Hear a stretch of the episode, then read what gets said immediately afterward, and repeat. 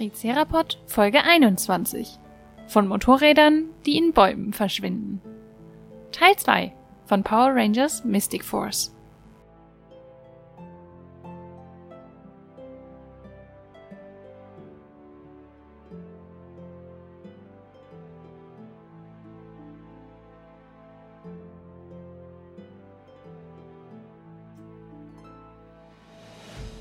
Robin,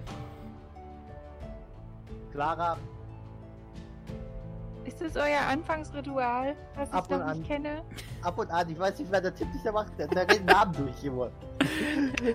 Ich Tim!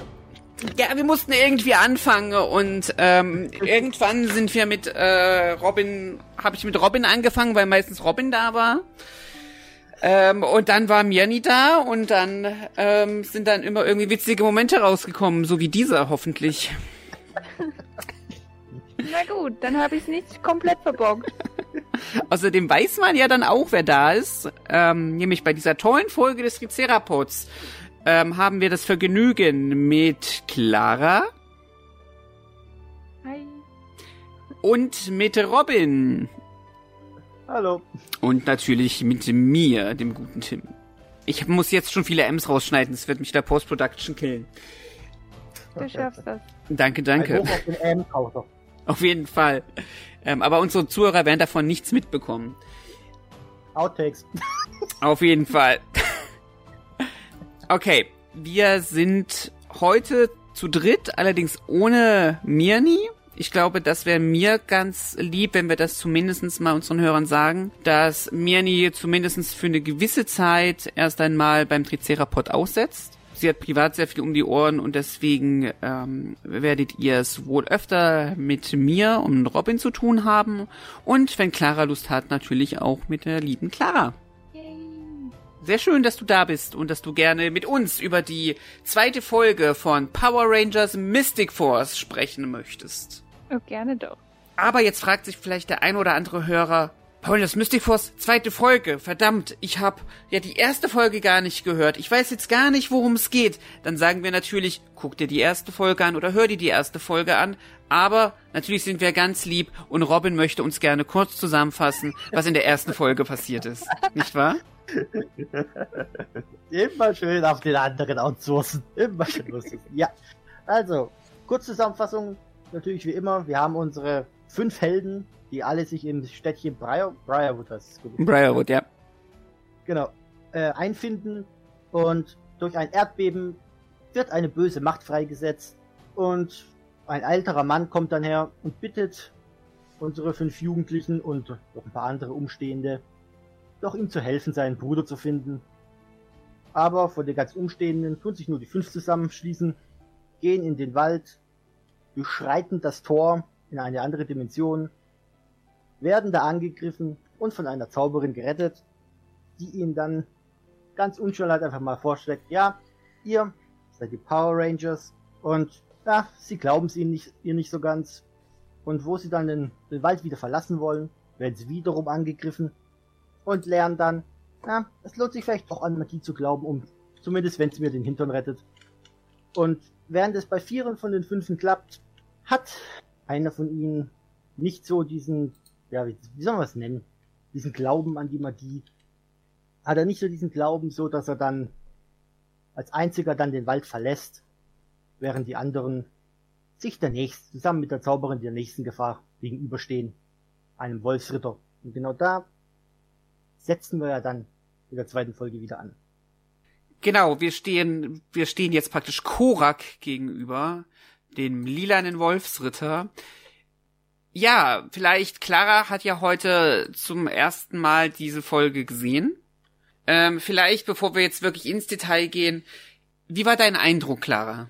Ich glaube, ich muss dich sogar kurz korrigieren. Ich habe die vage Erinnerung daran, dass wir diese zwei Folgen schon mal gesehen haben.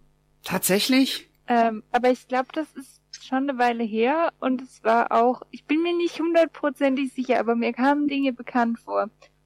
Ich weiß nicht, ich könnte jetzt sehr abrupt einsteigen mit den zwei großen Fragen, die ich habe.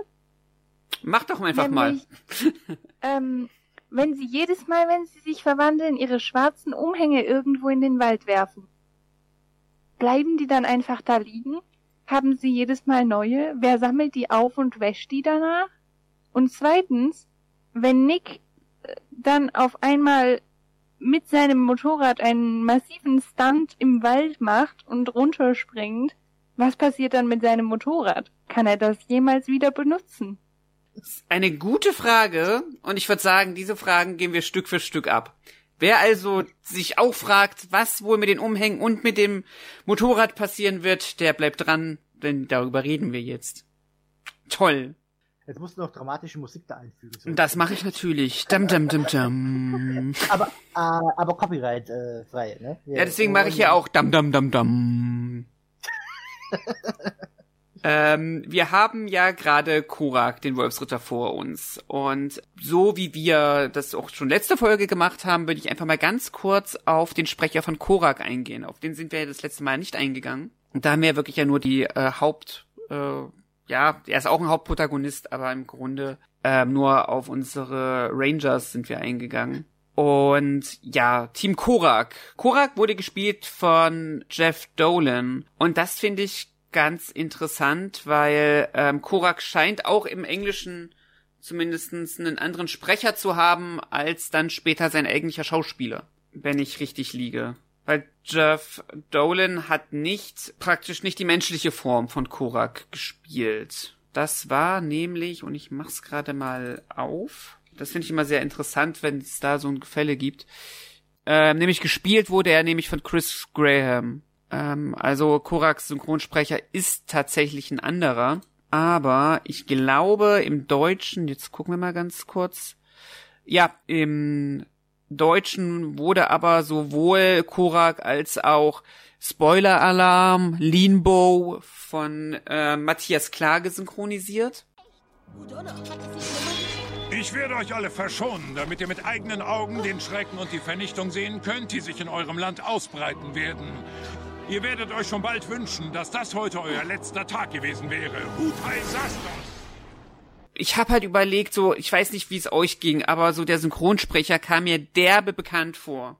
Und ich konnte ihn aber nicht mit so einer konkreten Rolle irgendwie ähm, verbinden. Und Matthias Klage hat ähm, schon relativ viel gemacht, aber auch echt viel, was Werbespots betrifft und so Dokumentation. Und ich finde, ja, er klingt halt wie so eine Dokumentationsstimme. Ich weiß nicht, wie es euch da geht. Mir hat, bei mir hat er nichts Klick gemacht. Also ich habe da nichts. Bei mir auch nicht, nee. aber ich kann das halt auch gar nicht so gut sprechen. Okay, also ich finde halt, er klingt wie so ein, wie so ein typischer ähm, Dokumentationssprecher. Und ansonsten hat er halt relativ viele kleine Sprechrollen einfach äh, in so in den Filmen in den letzten Jahren gemacht.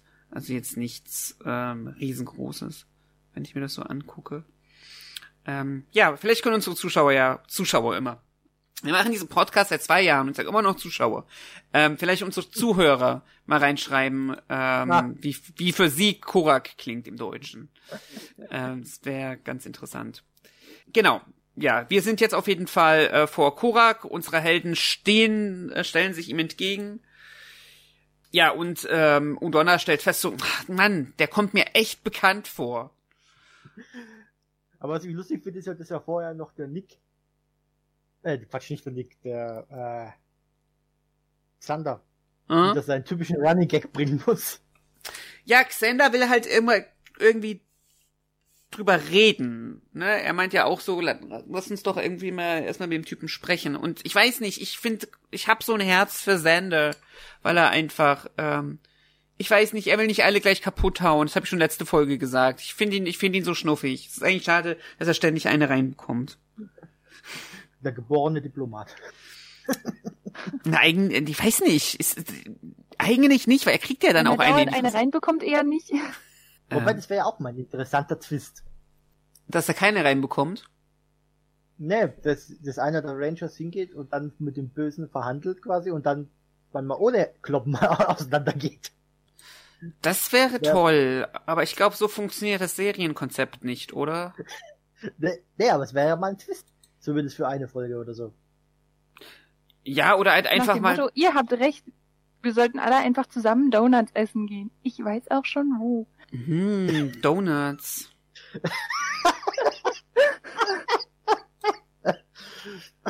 Genau. Äh, nee, dann sagt einer so, weißt du, wir haben aber nur noch einen Donut übrig. Und dann sagt der Oberbösewicht, das ist kein Problem, weil ich kann Donuts riesengroß machen. Und dann macht er dann praktisch so einen Donut, der halt einfach 20 Meter groß ist. Und dann treffen sie sich alle und verteilen Donuts-Stückchen irgendwie an alle Leute der Stadt. Und alle haben sich lieb. Oh, sehr schön. So, und das war die Folge Tricerapod. Ich danke euch, dass ihr hier wart. Mehr Donuts für alle. Fällt mir fast das Headset vom Kopf. Ja. Donuts. Ich Nein, muss so. kurz fragen. Ja? Ähm, ist er jetzt eigentlich ein Centaur oder was war da los und warum war er nachher kein Centaur mehr? Ähm, vielleicht erst einmal für unsere Zuhörer, was jetzt passiert ist, äh, Korak taucht auf, beschwört mit seinem Zauberspruch ein ein schwarzes, riesengroßes Pferd, macht sich selber groß und ist jetzt praktisch, verbindet sich mit seinem Pferd und wird zu so einer Art Centaur. Ähm, das ist das, was er jetzt also du hast erstmal meine macht. Frage beantwortet. Na, ich weiß nicht. Also, er steckt, also, also das Pferd, der, der Kopf des Pferdes geht ab und du steckst Korak praktisch mit den Beinen so in das Pferd hinein. So, Die Frage ist, wo geht der Kopf hin? Der fährt ja so nach hinten weg. es ist ja nicht so wie bei anderen, dass es so weggeht. Bei, bei den anderen Megazord-Kombinationen oder so geht ja mal gerne, fliegen, fliegen ja mal Teile weg und sind dann puff weg. Aber da fliegt ja der Kopf, schiebt ja nach hinten irgendwie, aber ist er irgendwie weg. Das stimmt. Ich glaube, ich glaube, der geht ab. Also ich hatte ja mal, ähm, ich hatte mal das weiße Pferd als Megasort bei mir zu Hause und da machst du tatsächlich das Pferd, also du reißt ihm den Kopf ab bei der Transformation und dann steckst du praktisch diesen Mann dann in das Pferd hinein. Das, ist, das klingt alles so falsch. ungut. Wir reden immer noch über eine Kinderserie, nur so, dass ich ähm, mir das mal in den Kopf rufe. Äh,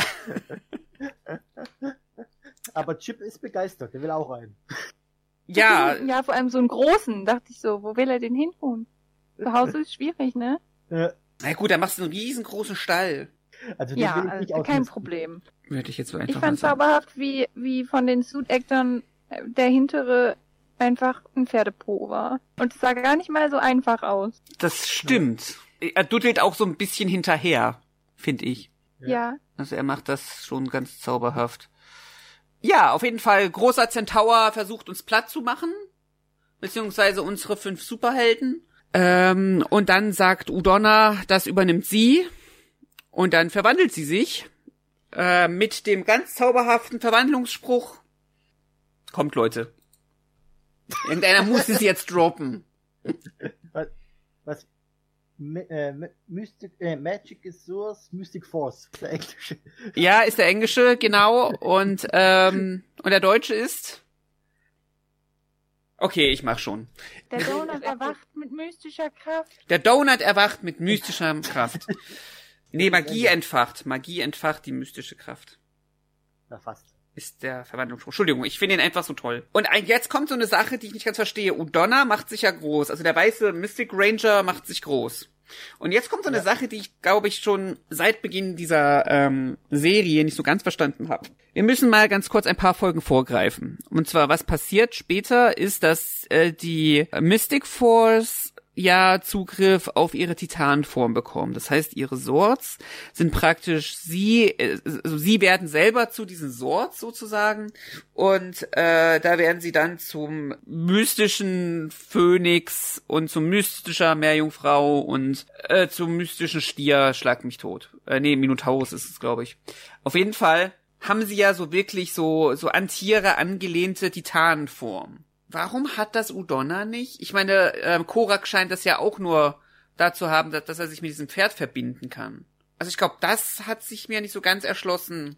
Warum das Udonna jetzt einfach nur der weiße Mystic Ranger nur 50 Meter groß ist. Ich glaube, das verstehe ich nicht. Äh, wahrscheinlich das gleiche, wie äh, der Solaris Knight nachher eine Eisenbahn hat. Warum hat er denn eine Eisenbahn? Wahrscheinlich, ja, das, weil sein Motiv die Eisenbahn ist.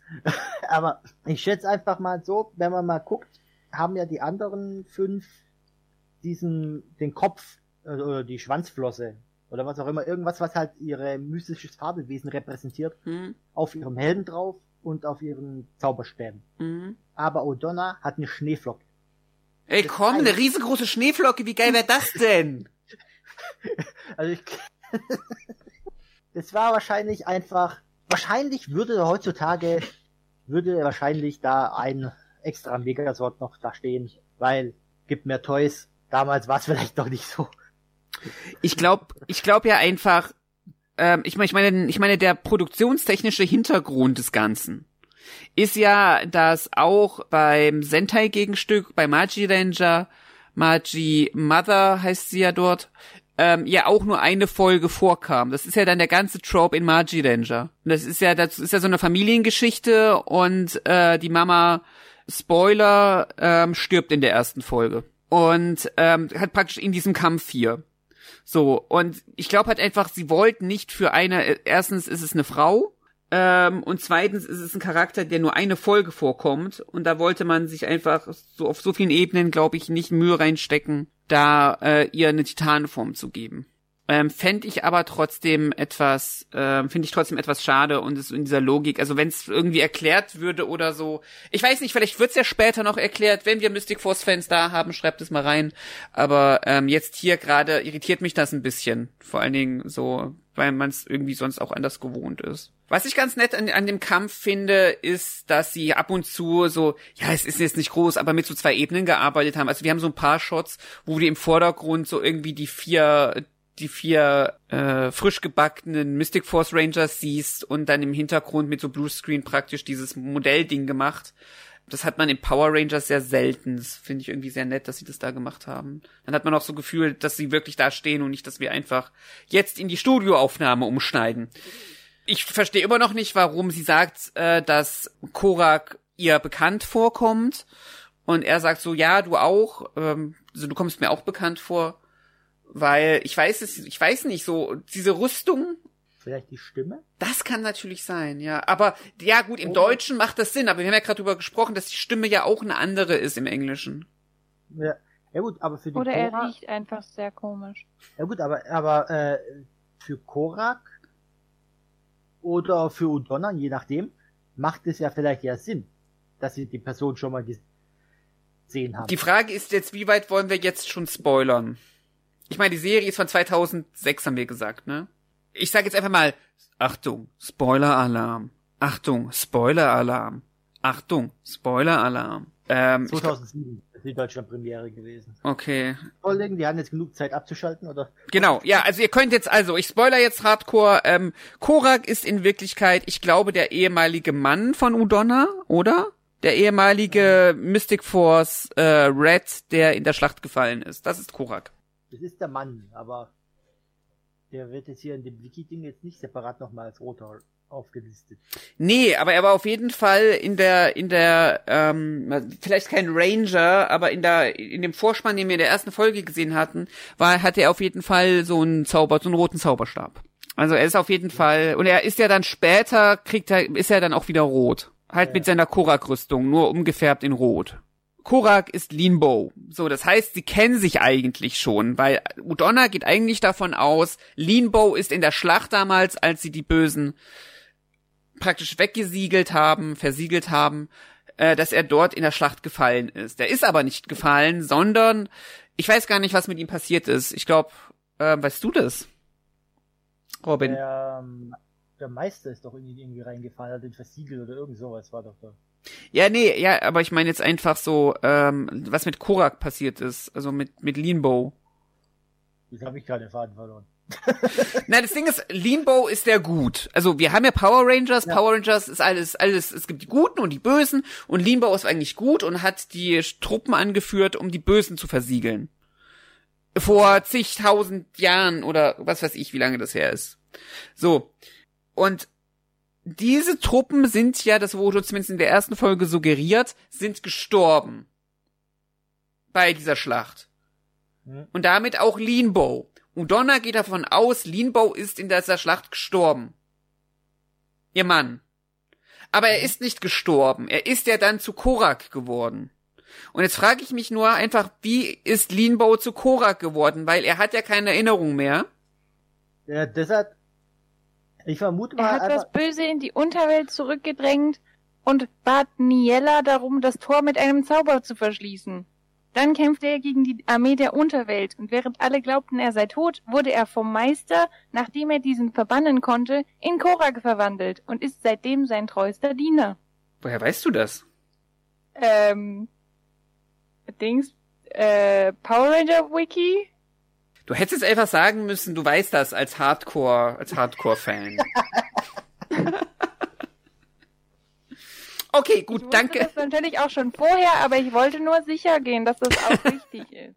Okay, gut, also ganz platt, äh, der Meister hat ihn in Korak verwandelt, weil da ist jetzt dieser Typ, äh, Typi einfach mit dabei und jetzt machen wir ihn zu einem von uns. Vielen Dank, Clara. Okay, also auf jeden Fall, ähm, sie, sie kennen sich eigentlich. Ich find's nur etwas so weird, dass äh, so er komm, du kommst mir bekannt vor. Ist halt einfach so das Ding von so, woran macht sie das fest? gut, ja, aus seiner Sicht ist es, macht es ja Sinn. Aus seiner Sicht macht es Sinn, weil sie hat ja wahrscheinlich auch schon diese Rüstung gehabt. Ich weiß nicht, wie das mit seiner roten Rüstung ist, die er dann später bekommt, ob die praktisch für ihn neu ist oder ob er dann schon mit der Schlacht diese rote Rüstung getragen hat. Müssen wir mal gucken. Ähm, die beiden betteln sich und hauen sich ganz, ganz doll, weil sie können sich eigentlich nicht äh, leiden. Und Korak schafft es dann, Udonna zu besiegen. Und sie löst sich in so kleine, in kleine, ähm, ja, Schneeflocken. Schneeflocken auf, beziehungsweise wird es suggeriert. Der Stab ähm, landet irgendwo im Wald und wird wieder klein. Und äh, Udonna kommt praktisch ganz, ganz schwach irgendwie, kann sich noch zurückziehen, verwandelt sich zurück. Und Nick, der gerade auf dem Weg aus dem Wald ist mit ähm, Schafclair, fragt sich halt einfach, warum es anfängt zu schneien, weil hier ist ja nirgendwo ein Wölkchen zu sehen. Ja, aber Claire äh, rafft es, so- kapiert sofort und ist weg. Sie sagt, das ist gar nicht gut. Ja. Was mich aber fragt, wie ist der Nick dann rausgekommen aus dem Wald? Ist ist er dann aus dem Wald rausgekommen? Das, das, war, das war ja nur eine Das stimmt. Äh, Nach dieser Szene ist Nee, Nick plötzlich komplett weg. Weil ja der Fokus liegt ja jetzt auf den, auf den anderen Vieren. Ja. Und die steht noch mitten im Wald. Vielleicht, vielleicht sind sie schon über diese Dimensionsgrenze weg. Das kann sein. Oder er hat Ähm, sich zufällig gegen einen Baum gelehnt. das, das kann er auch. Ja, gut, das, ja. Das wird sein. Das stimmt. Korak nimmt den Stab an sich, verschont die fünf und zieht sich wieder zurück. Das ist Und aber, werden dann, ja, Entschuldigung, wenn ich unterbreche, aber das ist so dumm.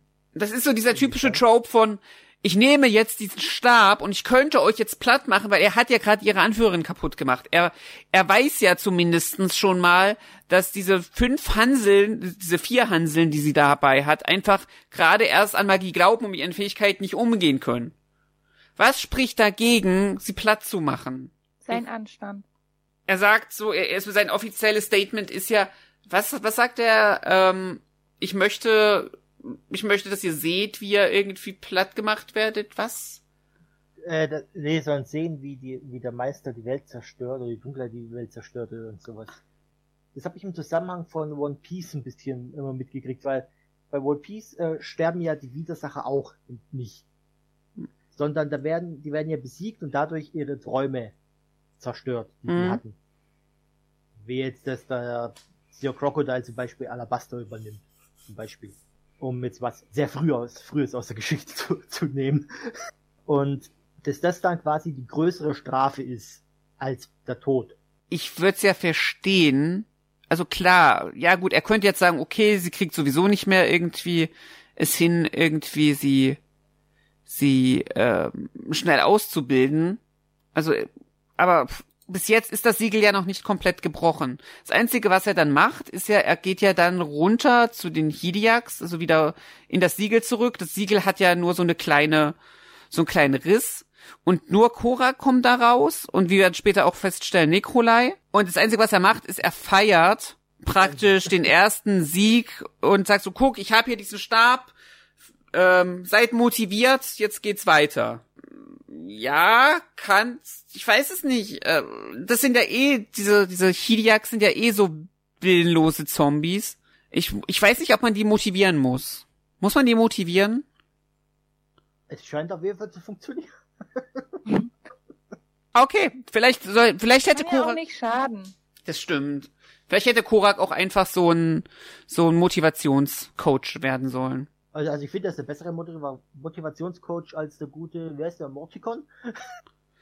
Ja, habt ihr das verstanden, warum Morticon nicht aus der, aus der, äh, also nicht aus diesem Riss rauskommt? Naja, es kommt darauf an, wem willst du glauben? Morticon sagt, er ist so stark, dass der Riss noch nicht groß genug für ihn ist. Der Korak sagt, du bist so schwach, deswegen kommst du nicht durch. also, ich glaube, das ist Ansichtssache. Ich finde sie auch ganz zauberhaft, wie sie sich auch alle nicht leiden können. Das ist so, das hat man bei Power Rangers auch selten, oder? Ähm, Obwohl in den Jahren hier, glaube ich, wieder mehr. Ja. Aber Ich glaube, die, ich glaub, die beste Chance wurde verpasst. Georgia wäre ja das gewesen jetzt wieder, wo man es richtig schön einführen könnte. hm, Weil Ja. man ja da im Original ja schon diese Spannungen zwischen den Einzelnen hatte. das stimmt. Obwohl in, in Beast Morphers konnten sich ja auch irgendwie Van, Vanjix und ähm, Vanjix und Roxy und Blaze eigentlich. Obwohl die, die konnten sich leiten, aber hier dieser, wie heißt der andere denn? Scrubbles? Scrubbles? Irgendwie so. Die konnten sich ja auch nicht leiden. Ah, das stimmt. Na, mal gucken, wie sie es jetzt bei, bei äh, Dino Fury machen. Das läuft ja, also zur Zeit dieser Aufnahme hier läuft Dino Fury morgen an. Aber ja, sie bitchen sich an und dann kommen wir zurück zum Root Core, den äh, Dino-Baum von Udonna, wie es in der ersten Folge gelabelt wurde. ja, und Udonna erklärt, dass sie ohne ihren Zauberstab keine, keine Kräfte mehr hat. Und jetzt die Top-Quizfrage an euch beide. Warum? Weil der Stab weg ist. Aber jetzt ist ja die Sache, ähm, da kommen wir jetzt gleich auch, auch ich glaube, das ist jetzt auch in dieser Szene. Die, die Kräfte beziehen sie eigentlich durch sich. Und sie, aber sie brauchen trotzdem diesen Zauberstab, ne? Also, um was zu zaubern. So, diese Zauberstäbe sind ja äh, bei den Vieren dann in Handys verwandelt worden, damit sie nicht so auffallen. Das heißt, diese Stäbe, die sie im Kampf benutzen, sind nicht die Zauberstäbe, die sie, die sie da benutzen, weil die Zauberstäbe sind ja eigentlich ihre Handys. Ja. So, kann, also kann man das jetzt auf Udonna auch benutzen? Das heißt, ihr Zauberstab ist nicht ihr Kampfstab. Warum, wenn das, so wie es uns jetzt gerade hier erklärt wurde, dass die Magie ja von innen kommt und der Zauberstab vielleicht nur sowas wie ein Verstärker ist oder sowas, warum kann sich Udonna nicht mehr verwandeln? Also vielleicht kann sie ja diese Magie trotzdem kontrollieren, aber sie kann, sagt ja nicht nur, sie kann sich nicht, sie kann sich nicht verwandeln, sondern sie kann nicht mehr kämpfen. Warum? Ich verstehe es nicht. Erklärt es mir Ja, Aber bitte. sie kann ja auch andere Magie immer noch einsetzen. Es Ja. geht ja irgendwie nur um ihre, ihre Ranger-Magie. Weil sie hat ja noch einen anderen Zauberstab, mit dem sie irgendwie ja auch Claire wieder in einen Menschen verwandelt. Das kann ja also auch nicht das gleiche sein. Es könnte aber natürlich auch sein, dass, dass sie halt genau das Gegenstück ist. Dass sie halt, während der, die Stäbe bei den Rangers zu den Handys wurden, wurde der Stab bei ihr zu ihrer Waffe. Und deswegen war der dann weg. Sie hat sich auch mit dem Zauberstab verwandelt. Sie hatte nicht dieses weiße Ja. Handy wie in Magi Danger, oder? Nein, die hat Okay. den Stab genommen. Okay, na gut, dann kann es sein.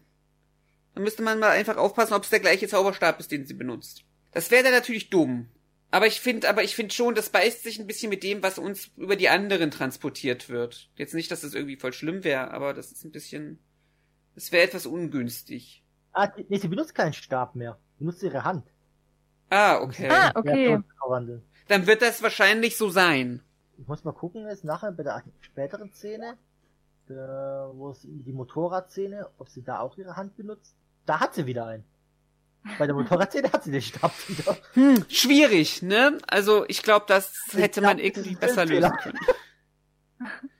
ähm, vielleicht ist es ein anderer, vielleicht hat sie so eine Zauberstabsammlung und sagt dann so, hm, ich nehme diesen hier. Aber der, aber Also mein guter ist weg. mein guter ist weg, deswegen kann ich mich nicht verwandeln. Ich muss jetzt leider diesen billigen Zauberstab, m, der nicht von ähm, Ollivander ist, sondern von diesem anderen aus der Winkelgasse, zu dem immer keiner hingeht. Zu diesen Billigzauberstäben, die so ein Euro kosten. Mit denen man ausschließlich Motorräder verwandeln kann. Genau, richtig. Dazu kommen wir auch gleich. Ähm, aber damit natürlich alles hier nicht auffällt, damit sie irgendwie mit Zauberstäben rumlaufen, bekommen sie irgendwie ein, ein kleines ähm, Makeover, damit es mehr zu ihrer Generation passt. Und ähm, sie bekommen also praktisch einen Zauberspruch drauf, dass ihre Zauberstäbe jetzt aussehen wie Klapphandys. Ähm, und ich finde, Klapphandys sind schon sehr 2006. 2006 ist so voll die äh, Sony Ericsson Zeit für mich. Also ähm, man hat so Handys für so verschiedene Sachen gehabt. Man hatte Klapphandys, man hatte so Handys mit einer mordsmäßig großen Kamera dran. Also wir hat, wir haben hier noch keine Smartphones. Es ist halt eher so, du kannst ein Handy kaufen, wenn du viel Musik hörst, du kannst ein Handy kaufen, wenn du viel äh, mit Kameras machen möchtest, da gab es halt irgendwie diese Cybershot-Sachen und es gab halt welche zum Aufdrehen, zum Aufklappen, zum, ich weiß jetzt nicht, was es da noch alles gab. Also ich glaube, so, so die Mitte 2000er äh, waren da sehr, sehr kreativ. In der Hinsicht finde ich, ist das passt passt es noch ganz gut in die Zeit, wo wir uns gerade bewegen. Ja, ja, klar, das passt schon. War das von Motorola, das Razer V3 war glaube auch um die Zeit rum, oder? Hm, gucken wir doch mal. Müsste eigentlich, weil ich glaube, ich hatte in der Ober Oberstufe hatte ich dann schon das, hatte ich das schon. Das V3? Motorola Razer V3, ja. Das kam raus äh, 2005, ja, hin November 2005. Ja, hm. so müsste ich das dann gehabt haben, weil das war mein zweites Handy, nehme ich dann. Und ich meine, das hatte ich dann, hatte ich dann in der Oberstufe. Hm. Ich hatte einen Sabershot, glaube ich, zu der Zeit. Genau, und halt, ich glaube, das, was viele hatten, waren so die Sony Ericsson, zum Beispiel das W900i, was halt einfach ähm, so dafür da ist, dass du gut MP3 ist praktisch zwar ein MP3-Player mit auch so MP3-Player-Tasten. Und dann konntest du es aufklappen, beziehungsweise aufsliden. Auch Slider-Handys fand ich auch ganz toll. Obwohl Klapp-Handys wären ja vielleicht wieder was. Also ähm, irgendwie Samsung und, und ein paar andere Hersteller haben jetzt ja ähm, praktisch äh, faltbare äh, Displays rausgebracht. Irgendwie schon ein bisschen länger, ich glaube auch letztes Jahr schon. Ähm, vielleicht wären Klapphandys wieder voll das Ding. Also ich würde es mir wünschen, äh, wenn man so an Samsung Galaxy Fold denkt zum Beispiel. Aber, ja, mittlerweile werden die Handys ja wieder so groß, da, wei da, weiß man gar nicht, wie man die in die Tasche bekommen soll. Mm, deswegen finde ich das auch gar nicht so schlecht, wenn du wieder so Klapphandys hast. Dann passt das halt sehr gut wieder in die Tasche. Wir kommen wieder in Richtung 2006 in der Hinsicht geht es hier noch irgendwie ähm, schon noch besser. Das Witzige ist ja auch, dass die Handys dann, es sind ja nicht nur Handys, sondern diese Handys, der obere Teil, der klappt ja dann noch mal auf, so dass du wieder praktisch einen, äh, einen Zauberstab hast. Das ist irgendwie ganz nice bei dem bei dem Mystic Morpher. Ja, ich hätte, aber eigentlich, ich weiß nicht, ich meine, ja, es ist praktischer auch zum zum in die Tasche stecken. Sie sagt ja auch, sie werden Fähigkeiten mit so Codes sammeln. Das habe ich nicht verstanden. Also, wieso brauchen sie dann auf einmal Codes? Bei den Zauberstäben brauchen sie doch auch keine Codes. Das ist doch, das ist doch fies. Das ist doch kein Upgrade. Das ist doch. Äh, wahrscheinlich, damit, ich vermute mal, damit es ein bisschen besser in die Tarnung passt. Oder einfach um Aber zu erklären für, damit es vielleicht auch besser auf die Toy-Version passt, einfach, weil Magie funktioniert ja in echt nicht. ja, halt aber dann am Ende stehen sie halt doch im Laden und winken einfach mit ihren Handy-Zauberstäben, die leuchten durch die Gegend und machen das halt trotzdem, als wären es Zauberstäbe. Ich glaube, ich glaube halt einfach, ja, da gehe ich mit, weil sie haben jetzt ja irgendwie gerade erst irgendwie, sie haben ja noch nicht mal eine Session gehabt, wo sie irgendwie äh, was gelernt haben. Ich glaube, es geht halt hauptsächlich um diese Ranger-Eigenschaften. Also die Codes, die sie bekommen, betrifft, die betreffen ja meistens einfach so so Zubehör, das sie bekommen. Also zum Beispiel, sie werden zu Sorts mit folgendem Code. Sie, sie werden irgendwie, sie bekommen andere Waffen mit diesem Code. Sie bekommen, können andere Tiere heraufbeschwören mit einem anderen Code. Also es betrifft weniger so dieses Magie-Ding, sondern, sondern glaube ich, sehr spezifisch Ranger-Magie. Ja, das kann es natürlich auch sein, ja. Ich frage mich halt, wie das wäre, wenn sie jetzt, also wenn Udonna jetzt gesagt hätte, hey, ihr müsst jetzt mit diesen Zauberstäben umgehen. Ähm, was machen dann die Zauberstäbe? Also, also, wie würdest du das mit den Zauberstäben anlocken? Wie man sie mit Zauberstäben anlocken? Na, das Ding ist halt einfach, es gibt ja zum Beispiel, ich glaube, ich glaube, das ist auch irgendwie die Folge danach. Genau, die Codeknacker, ähm, die beschäftigt sich genau mit der Frage, wo dann Chip und wieder ähm, machen dann so ein, so ein, sie bekommen dann gesagt, die Codes bekommt ihr, wenn ihr, wenn ihr praktisch gute Sachen macht und dann machen Chip und wieder irgendwie sehr kalkuliert irgendwie einen, einen Limonadenstand auf.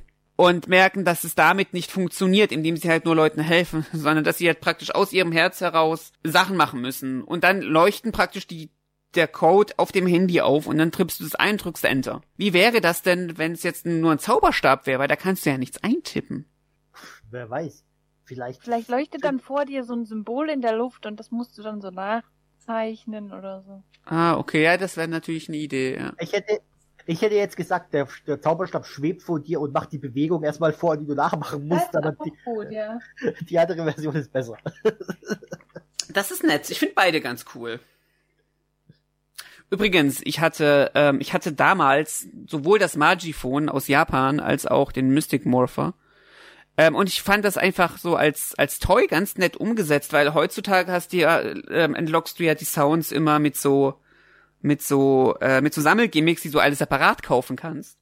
Und dort war es halt einfach, da war halt schon alles drin. Du hast halt die Folgen geguckt und dann konntest du ähm, gewisse, äh, es kon hast du halt die Codes eingetippt und dann hast du äh, neue Sounds freigeschalten und dadurch, dass es ein Handy ist mit neuen Tasten, konntest du dich halt einfach damals zumindest, heute kannst du es wahrscheinlich alles nachgucken, ähm, konntest du halt die Sounds ähm, freischalten, einfach indem du ähm, die Serie geguckt hast. Und du musstest halt nichts extra kaufen. Das ist irgendwie ganz nett. Das war bei beiden übrigens so. Das fand ich irgendwie sehr sehr schön. Wobei man natürlich sagen muss, mit den Sammelgimmicks hast du dann ein Stück weit immer noch diese, vorausgesetzt, man liest jetzt nicht die Tollkataloge, mit Überraschung, welche Formen noch kommen oder wie viele Formen noch kommen. Weil wenn du das schon alles hast, dann ist natürlich irgendeiner wird sich hinsetzen und es durcharbeiten. Oder du kannst selber das. Aber ganz arbeiten. ehrlich, ganz ehrlich, das machen doch Leute, das haben doch Leute jetzt schon mit dem Morpher von, von Dino Fury angefangen. Wenn du mit Pins arbeitest, wenn du mit Pins arbeitest, also du brauchst ja immer so ein, egal ob du Schlüssel hast, ob du Karten hast oder so, das haben, machen ja Leute immer. Du hast immer Hans Joachim, der einfach gerade nichts zu tun hat und sich drei Tage hinsetzt und alle möglichen Kombinationen systematisch ausprobiert. Du kommst ja an die Kombination auch jetzt bei den Sammelgimmicks ran. Also bei den meisten, nicht bei allen. Wenn du zum Beispiel Elektronik in den Sammelgimmicks drin hast, dann brauchst du natürlich die Sammelgimmicks. Ähm, aber solange wie einfach du einfach einen Schlüssel hast und den Reader dazu, dann kannst du einfach den, den Morpher aufschrauben und alles durchmachen. Also ich glaube, das ist jetzt, jetzt kein Argument, finde ich. Oder? Es kommt ja immer darauf an, was, was man für einen Anspruch hat halt. Ja klar, also ich bin ja auch dafür, dass also für mich lebt das Ganze ja sowieso mit dieser dieser uh, was was passiert, wenn ich das jetzt rein dingse.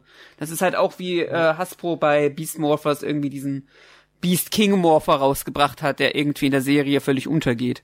Und der halt noch neue Sounds freischaltet. Und das ist halt schon ganz nice. Und, ne, aber es gibt immer Leute, die das, die das halt systematisch rausfinden, schon vorher. Ja, wobei ich sagen muss, dass die Sammelgimmicks mit den Sounds, den separaten, die schon ticken, also als Sammler ein Ticken interessanter sind, finde ich, oder zumindest, weil ja auch dann dieses Sammelgimmick alleine irgendwie funktioniert. Wenn ja. ich jetzt die Gashat von X8 nehme, da kann ich das, da kann ich da die Sachen ausprobieren, ich drücke die Tasten rein und dann habe ich bei dem Gashat, kann ich mit rumspielen. Während jetzt bei den äh, Full Bottles, da schüttelst du mit denen rum und das war's. Stellst du ins Regal. Ja, das stimmt. Also, also da sind dann die mit Elektronik schon ein bisschen besser. Genau, also da gebe ich dir recht bei den Elektronik-Sachen, weil die machen auch noch separate Sounds und dann hat, ist auch der Kauf ein bisschen gerechtfertigter. So muss man mal sagen, wenn man jetzt den Mystic Force Morpher nimmt, wo du halt einfach alle Sounds schon drin hast und die Kombination halt einfach äh, mit der zusammen mit den Rangers auch kennenlernst, ist das halt einfach sowohl als Spielwert für die Kinder als auch jetzt für mich auch ähm, irgendwie ist es praktisch das gleiche wie aktuell mit den Sammelgimmicks, nur dass du da nicht für jeden Sound extra drauf zahlst. Ja. Wobei man wahrscheinlich die Kinder dann sowieso wahrscheinlich eher weniger im Internet rumstöbern und dann auf solche Listen stoßen werden. Richtig. Obwohl, hm. Also 2006 auf jeden Fall nicht. Das stimmt. Ja, ähm, Probleme von von erwachsenen Fans. Clara, was sagst du dazu? weiß, ich finde nicht, dass das aussieht wie ein Klapphandy, was die da haben. Gar nicht? Also ich weiß, sie nennen es ein Klapphandy, aber ich bin nicht 100% überzeugt, dass das wirklich aussieht wie ein Klapphandy. Das ist so ähnlich wie, erinnerst du dich an die Sache mit dem Gullideckel? Äh, bei dem Power Rangers Film. Genau. Wo, wo du einfach gesagt hast, das ist kein Goodie-Deckel. Aber im Grunde, es ist schon einer. Er ist halt nur irgendwie sehr groß und aus Plastik und komisch. Ich glaube, das Problem habe ich mit den Klapphandys. Nein, ich habe gesagt, das ist ein Gullideckel und alle Leute im Film haben gesagt, das ist kein Gullideckel. So rum war das beim Podcast. Also beim Tri äh, nicht beim Tricerapod, Ah, beim okay. Powerpod. Ähm, Okay, na gut, dann andersrum als das. Genau, also äh, du bist praktisch die Leute im Power Rangers Film, die sagen so krass, was ist das? Ähm, und jetzt sind die Leute im Film. Ist das kein echt? Findest du nicht? Das sieht nicht aus wie ein Klapphandy? Nein, ich weiß nicht. Ist es ist es das Äh. Muster, dass es so golden ist und schwarz? Ich glaube auch, dass es einfach so, es sieht so aus, als wäre es so vier Zentimeter dick. Aber Handys waren damals vier Zentimeter dick. Also es tut mir leid. Ähm, Das größte Problem wäre, glaube ich, das M. Wobei du dann wahrscheinlich sagen kannst, das ist ein Motorola. M Das stimmt. Ja, insofern, das spricht dafür, dass es wirklich aussieht wie ein Klapphandy. Ja, ich ähm, bin da jetzt auch nicht total 100% dagegen. Ich sag nur so, ich habe so angeguckt und dachte so wirklich, das ist jetzt unauffälliger als Zauberstift. Das stimmt, also so unauffällig. hm, Ich bin so hin und her, also ich muss jetzt sagen, so 2006 fand ich das auch nicht unauffälliger. Ähm, wenn ich mir jetzt aber mal so die ganzen weirden Handys aus 2006 angucke, Du meinst, rückblickend passt es da rein. schon. Ja, aber, aber selbst wenn man sagt, das ist doch viel zu auffällig. Ja, jetzt mal vergleicht mit äh, Ninja Storm, mit äh, Dino Thunder. Da ist das unauffällig. Du meinst, wo sie mit ihren äh, mit ihren Changern irgendwie ähm, am Handgelenk rumgelaufen sind. Ja, da ist es im Vergleich unauffällig. Ja, vor allem Das die, die, die, Dino, die Dino, äh, Dino Gems, wie hießen die da? Dino Thunder. Dino, ähm, äh, also also ich glaube, sie hießen auch Dino-Juwelen. Ja, ich glaube, sie hießen Dino Gems, ja. Auf Ja, Deutsch weil ich mein, die sind immer mit denen rumgelaufen, haben ja dann mit ihrem Handgelenk gewackelt und dann kam der erste Morpher. Aber ich meine, wie auffällig ist es? Da laufen gerade mal fünf Leute mit sowas rum. Und es gibt zufällig fünf Ranger. Hm. Naja, vor allen Dingen, ist, ich weiß nicht, ich glaube, hat einfach in, in Ninja Storm finde ich das weniger auffällig, weil es ist halt einfach so, okay, die tra- tragen weirde Armbänder. Ähm, bei Dino Thunder fände ich es, wenn sie, also da haben sie es ja nicht gemacht, dass sie immer mit dem Morphern rumlaufen. Ähm, fände ich es halt, wenn sie es gemacht hätten, etwas weird, weil es gibt jetzt einfach diese äh, drei Rangers mit einem Tyrannosaurus, einem Triceratops und einem Pteranodon. Und witzigerweise tragen, äh, trägt Connor ein äh, Bracelet, das halt irgendwie ein, äh, ein Tyrannosaurus hat und Ethan trägt einen blauen Triceratops. Also das hätte ich schon etwas auffällig gefunden in der Hinsicht, was gar nicht so. Ich gebe dir da teilweise recht. Äh, bei Ninja Storm fand ich es gar nicht so auffällig. Aber das ist so meine Sicht der Dinge. Schreibt es in die Kommentare, Zuhörer, wenn ihr da irgendwie äh, das Ganze anders seht. Ähm, aber ja, es ist schon sehr, also ich glaube, darauf können wir uns einigen, das Telefon ist schon sehr fancy. Ja, Ja. auf jeden Fall. Denke ich mal, bevor wir uns jetzt hier weiter am Telefon aufhängen. Ähm, es sieht sehr hübsch aus. Also, äh, wenn ich so ein, so ein Case hätte, ich glaube, ich würde mir das so dran machen. Das wäre auf jeden Fall äh, lustig. Auf jeden Fall, unsere ähm, Leute sollen jetzt bitte nach Hause gehen, aber Udonna sagt, das könnt ihr, aber ich sag euch nicht wie. Mein einziger Tipp ist Bäume. Und dann denkst du dir auch so, danke Frau, die im Wald wohnt. Danke. Also sie sagt ja sogar durch die Bäume, ne? Ja. Also, Ja. No, nächste Harry was Potter auch nicht viel Referenz. hilfreicher ist. Nächste Harry Potter Referenz. so wie Harry Potter, ne? Besen, wie da rumgeflogen sind. Ja, komm, das Mystic Force es wird jetzt, um Magie gehen. Das Mystic Force jetzt irgendwie nicht rein zufällig irgendwie äh, wenige Jahre ähm, nach dem ersten Harry Potter Film auftaucht, ist jetzt irgendwie auch nicht, weiß ich nicht. Ich finde, das ist jetzt nicht allzu zufällig. Nee. Ähm, ja. Ähm, wer von euch möchte denn dieses Rätsel unserer Udonna auflösen? Wie, wie kommen die Leute aus dem Wald raus?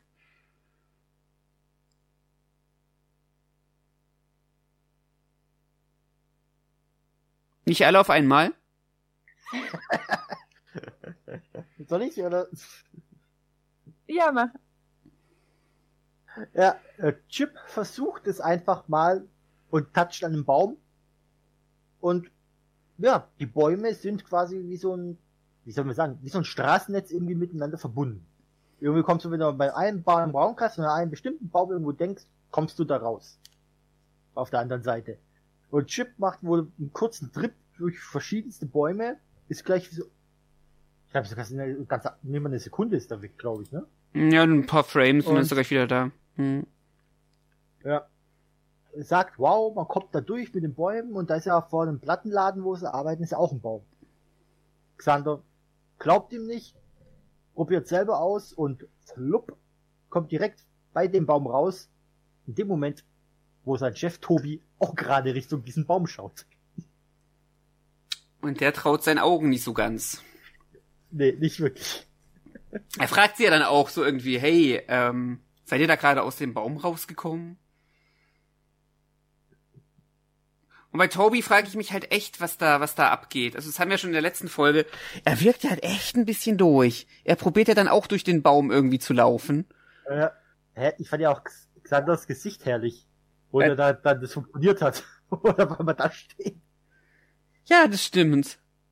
Ähm, aber ich kann das halt auch echt nachvollziehen. Ich weiß nicht. Ich meine, ich kenne solche Charakter an Mensch wie Toby, aber den, den würde ich halt eher in der Uni verorten. Ähm, der wirkt halt echt ein bisschen so, als hätte er so, bei- so bei mancher Party ein bisschen zu viele genommen. So ein bisschen neben der Spur und einfach mal gucken, ob man wirklich durch den Baum laufen kann. Jetzt wirfst du aber ein ganz schlechtes Licht auf die Studierenden. Es kommt drauf an. Wieso? Äh, Es kommt drauf an, wie du damit umgehst. Wir müssen ein bisschen auch mit den Klischees arbeiten. Außerdem studieren wir ja alle drei noch in der Hinsicht. Ähm, ist das ja auch ein, äh, kann es ja gar kein Design. Vielleicht sollte ich aufhören. Ich rede mich jetzt nur noch um Kopf und Kragen, oder? Er ist jedenfalls kein Student, sondern hat einen Plattenladen, was glaube ich auch nicht dafür spricht, dass er sehr viel mehr Peilung hat. Naja, naja, wir wissen ja auch, wie bei ihm Vorstellungsgespräche funktionieren. ja, das stimmt. Ah, am Ende, es wird super. Ich mag die Idee grundsätzlich mit den Bäumen, muss ich sagen. Ähm, Weil macht Sinn, warum sie überall ganz schnell sind. erstens das, zweitens ist es so dieses, ja, dieses, ähm, das, was wir so in, Mi- so in Mighty Morphin hatten, so dieses Teleportieren, nur einfach auf eine sehr schönere Art und Weise, weil Bäume stehen halt überall.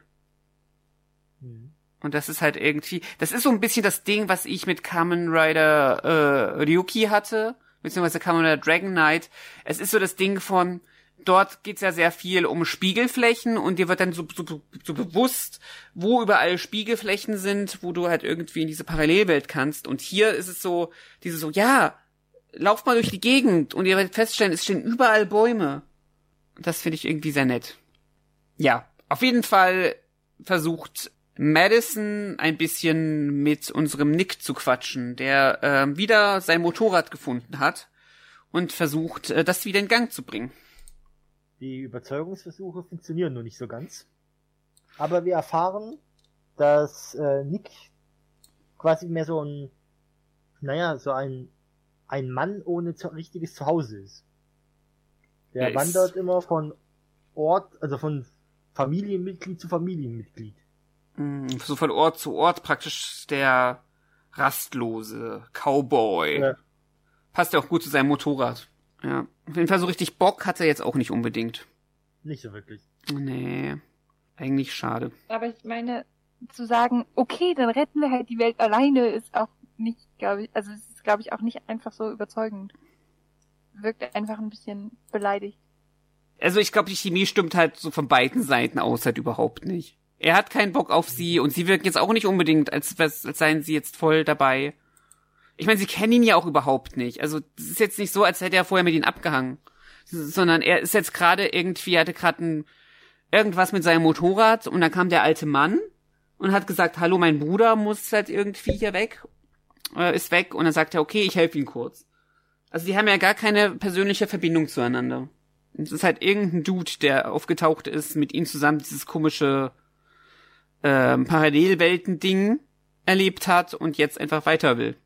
Sie werden auf jeden Fall beobachtet bei diesem tollen Gespräch von Udonna, die in ihrer Zauberkugel sich das Ganze anguckt.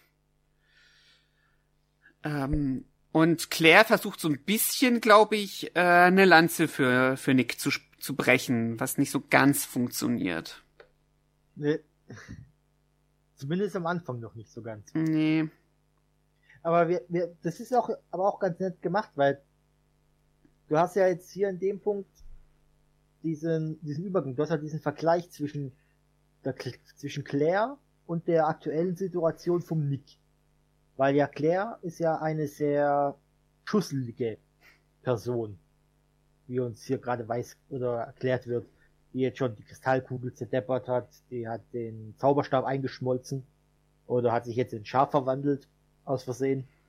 Und die Udonna hält trotzdem zu ihr und gibt ihr Hoffnung und gibt ihr Chancen und sagt, dass ihr kann trotzdem noch was werden. Hm. Und sie hat sie nicht aufgegeben.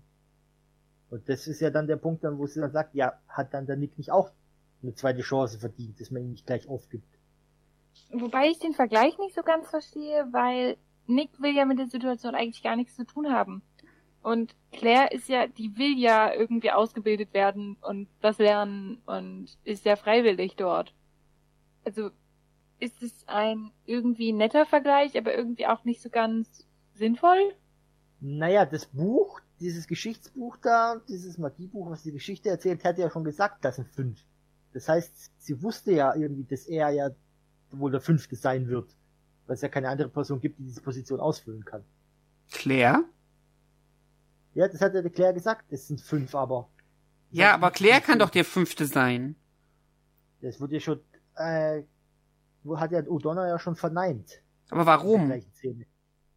Warum? Also das Ding ist halt einfach, was ich habe bei dieser Szene, ist ein bisschen, ähm, um jetzt, um es jetzt mal ein bisschen auf die Spitze zu treiben. Warum ist Claire weniger gut als Ranger geeignet als Chip? Weil sie schusslich Ja. ist? Das weiß ich nicht, aber ich, ähm, also vom Sinne, von dem Sinne her ist sie ja trotzdem ja immer noch äh, erfahrener in Sachen Magie als die anderen Fünfen. Das, das, das, das, das mit Nick, das ist ja auch wieder so eine Zukunftsstory-Geschichte mit Spoilern behaftet, warum das so sein muss. Aber bei den anderen kann man das durchaus sagen. Achtung, Bei Hm? Achtung, Spoiler. Mm, Achtung, Spoiler-Alarm. Achtung, Spoiler-Alarm. Achtung, Spoiler-Alarm. Das mit Nick hat ja die Bewandtnis, dass im Laufe der Story rauskommt, dass nicht nur ähm, Korak als Familienmitglied diesen Kampf überlebt hat, sondern dass halt auch ähm, Udonna ein Kind hatte, das halt verschwunden ist während des Krieges. Und das ist ja dann Nick in der Story. Und Genau, das heißt, wir haben hier die große Familienreunion. Genau. Und das Ding ist halt einfach, das ist für mich ein ganz großes Problem bei Mystic Force, ist, du könntest das jetzt ja aufziehen, dass du sagst, okay, es sind die Kinder und die haben so eine Connection zueinander, ne? Aber das einzige Kind, das hier bei diesem Mystic Force Rangers mit dabei ist, ist halt einfach Nick. Die anderen haben familiär eigentlich nicht viel miteinander zu tun. Äh, Madison und Nick Ma äh, und Wiedermausen aus Vorgriff. Ja, nein, ich meine jetzt einfach zu dieser, also die, die anderen vier Ach haben mit dieser, mit dieser magischen Welt ja überhaupt nichts zu tun. ja, das stimmt wiederum. So, und das ist, glaube ich, so der Punkt. Du könntest halt sagen, es, es sind diese fünf, weil sie sind, sie sind vom Schicksal oder familiär oder was weiß ich auch immer auserkoren, damit sie da hinkommen. Und man muss ihnen nur die Chance geben, das aus, ne, ausleben zu wollen oder, ne, dieses, Potenzial auszuschöpfen. Und das haben wir schon letzte Folge besprochen. Die anderen vier, die wollen das ja. Die sind praktisch wie Claire. Die wollen ja im Grunde gerne was lernen. Die wollen, sie sind eigentlich, alle sind eigentlich begeistert. So, sogar wieder ist begeistert, die Pink total doof findet als Farbe Das oft genug sagt. und das auch oft genug sagt. Und ähm, sie kriegen ihre Chance. Ähm, hier haben wir den Fall, dass einfach Nick einfach gar keine Lust drauf hat und ich glaube, das ist so, das macht es mir sehr schwierig, mit Nick Empathie zu empfinden. Also, also jetzt so in dieser Situation, einfach sowohl mit Nick als auch vielleicht mit Udonna, weil das Ding ist, Nick will das nicht und irgendwo steht im Raum, aber er muss doch. So, warum muss Nick, der, da kommen wir jetzt wieder zum Anfang zurück, warum muss Nick der fünfte Krieger sein? Warum? Hm. Das check ich nicht. Weil er glaubt nicht an Magie, er ist, ne? Ja, ja. So, und du könntest Ja, das mit diesem Kind aufziehen, aber das funktioniert auch nicht, weil Udonna weiß das nicht und die anderen haben damit auch nichts zu tun. Da hättest du dann die, ähm, ach, die, äh, wie heißt die, mystische Mutter, Hm? die ja dann später Ja. kommt. Die hätte man, hätte man die oder irgendjemand Drittes als, quasi als Erzähler reingebracht, der von außen nochmal das betrachtet. Dann hätte man das schon mal den Zuschauer mit dem Kind verraten können, aber die Charaktere wären dann auch trotzdem noch auf demselben Wissensstand, dass sie es eben nicht wissen. Oder du, also wir haben ja, wir haben ja Mystic Force letztes Jahr besprochen, äh, Mystic Force, Mystic Knights. Und ich meine, das ist Platz bei Mystic Knights. Aber bei Mystic Knights ist das Ding von so, aha, wir müssen den Ritter Traganta suchen und äh, da brauchen wir ein Kind mit diesem Muttermal irgendwie ähm, auf seinem Bizeps. So. Ähm, und sie stellen fest so, krass, Rohan, du bist, du bist der, der Traganta findet, weil du hast ja dieses Muttermal auf dem Bizeps. So. Ähm, und dann weißt du zumindestens, da steckt so eine Connection hinter und hier halt überhaupt nicht. Clara, was sagst du dazu? Du bist so ruhig. Ich höre euch so gespannt zu, weil ihr kennt euch so aus. ähm, ich verstehe es auch nicht so ganz, wenn man jetzt davon ausgeht, dass sie wirklich nicht, also dass Udonna wirklich nicht weiß, dass Nick ihr Sohn ist. Aber wenn man jetzt so das typische Ding von Prophezeiung und Schicksal macht, dann ist es ja das Standardargument von, es muss halt er sein und niemand anderes, weil Ja, aber es steht ja nicht im Xenotum. Ich glaube, das ist mein Problem. Es steht halt nicht Hallo. Es wird Nick auf einem Motorrad ankommen, in Briarwood nur auf der Durchreise sein und dieser Dude muss, weißt du, was ich meine? Das ist das, wo ich Bauchschmerzen bekomme. Ja. Und sie hängt sich drauf au, also vielleicht hat sie da irgendwie noch was. Also da kommen wir ja später drauf zurück, weil sie sagt ja auch, Nick war der Einzige, der gesagt, sofort gesagt hat, dass er hilft. dass er hilft, so, ähm, und deswegen wusste sie, er kann nur der Anführer sein. Und das ist mir zu wenig. Hm. Ich fürchte, mehr wirst du nicht kriegen. Ja, ich sag nur einfach, wo mein Problem einfach da liegt. So, also bis jetzt bin ich, äh, ich war mit der ersten Folge, war ich ganz zufrieden. Bis jetzt habe ich sehr viele Bauchschmerzen, witzigerweise. Aber ich mag Claire. Ich finde Claire ganz sympathisch. Um jetzt einfach mal ganz kurz noch einen, einen positiven Vibe mit reinzukriegen. Ähm, auf jeden Fall überredet Claire Udonna nochmal ihre Position zu überdenken. Und während Nick weiter probiert, sein Motorrad hinzubekommen, taucht plötzlich Udonna neben ihm auf. Und eben klärt ihn halt praktisch, dass er eigentlich dazugehört. Auch da, jetzt plötzlich ist sie voll dahinter, ne? Äh, Und das, das, das Und geht macht sein Motorrad kaputt.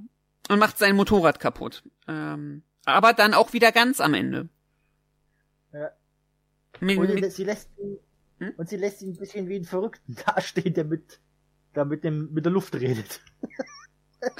Das stimmt, ja. das ist irgendwie ganz nett. ja, weil nur äh, er kann sie sehen und alle anderen gucken ihm so beim Vorbeigehen irgendwie echt wie bescheuert an. Das ist irgendwie ganz cool. Cool gemacht. Ja, und was anderes macht diese Szene ja eigentlich nicht. Außer, dass wir rausbekommen noch, dass Udonna der alte Mann ist, der seinen Bruder verloren hat, dass sie sich praktisch in ihn verwandelt hat, um die äh, Rangers also ein bisschen aus der Reserve zu locken, also die zukünftigen Mystic Force Rangers.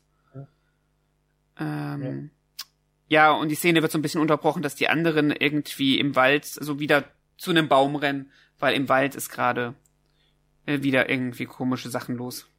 Das Ja. war ja auch die Szene, die dazwischen war, dass der Morticon den Korak wieder mal losgeschickt hat.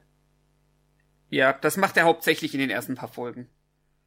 dadurch, dass sie jetzt die Mystic Force sind, ähm, haben sie jetzt auch coole, coole Uniformen, ähm, wenn sie, wenn sie die äh, magische Dimension betreten durch den Baum.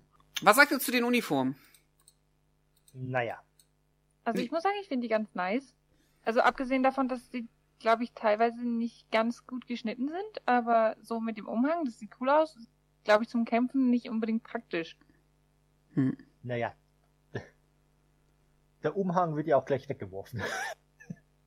Erst wenn sie sich verwandeln, oder? ja. Habe ich das? Aber eine. Frage ist, wie hält der Umhang?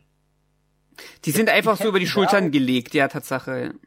Also ich meine, hätten die so, ein, äh, so eine Kette von links nach rechts, wie, ich glaube, Kondoku hat doch bei Star Wars bei seinem Umhang auch so eine Kette, glaube ich. Ja.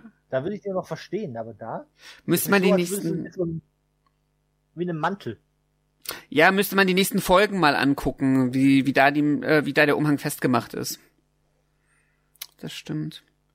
Ich mag an den, an den äh, Uniformen übrigens sehr, dass sie, ähm, du findest halt überall so diese Helmmotive irgendwo drauf und was ich auch sehr schön finde, ist so, sie sehen auch alle unterschiedlich aus. Also sie haben schon so, so dieselbe Idee, ähm, aber sie, sie sehen alle unterschiedlich aus und das finde ich irgendwie sehr nice, vor allen Dingen so als Uniform. Dann ist es halt nicht nur eine Uniform, wo alle dieselben Klamotten tragen, nur in einem anderen Farbcode, sondern schon anders. Und Ja, Die haben alle irgendwie andere Armbänder und sowas, oder? Also Genau. Auch, also so Accessoires. ja.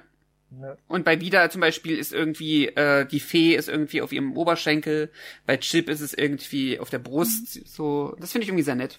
Das ist irgendwie ganz cool. Da, da, das hat dann auch so ein bisschen Einheitlichkeit und Individualität zusammen.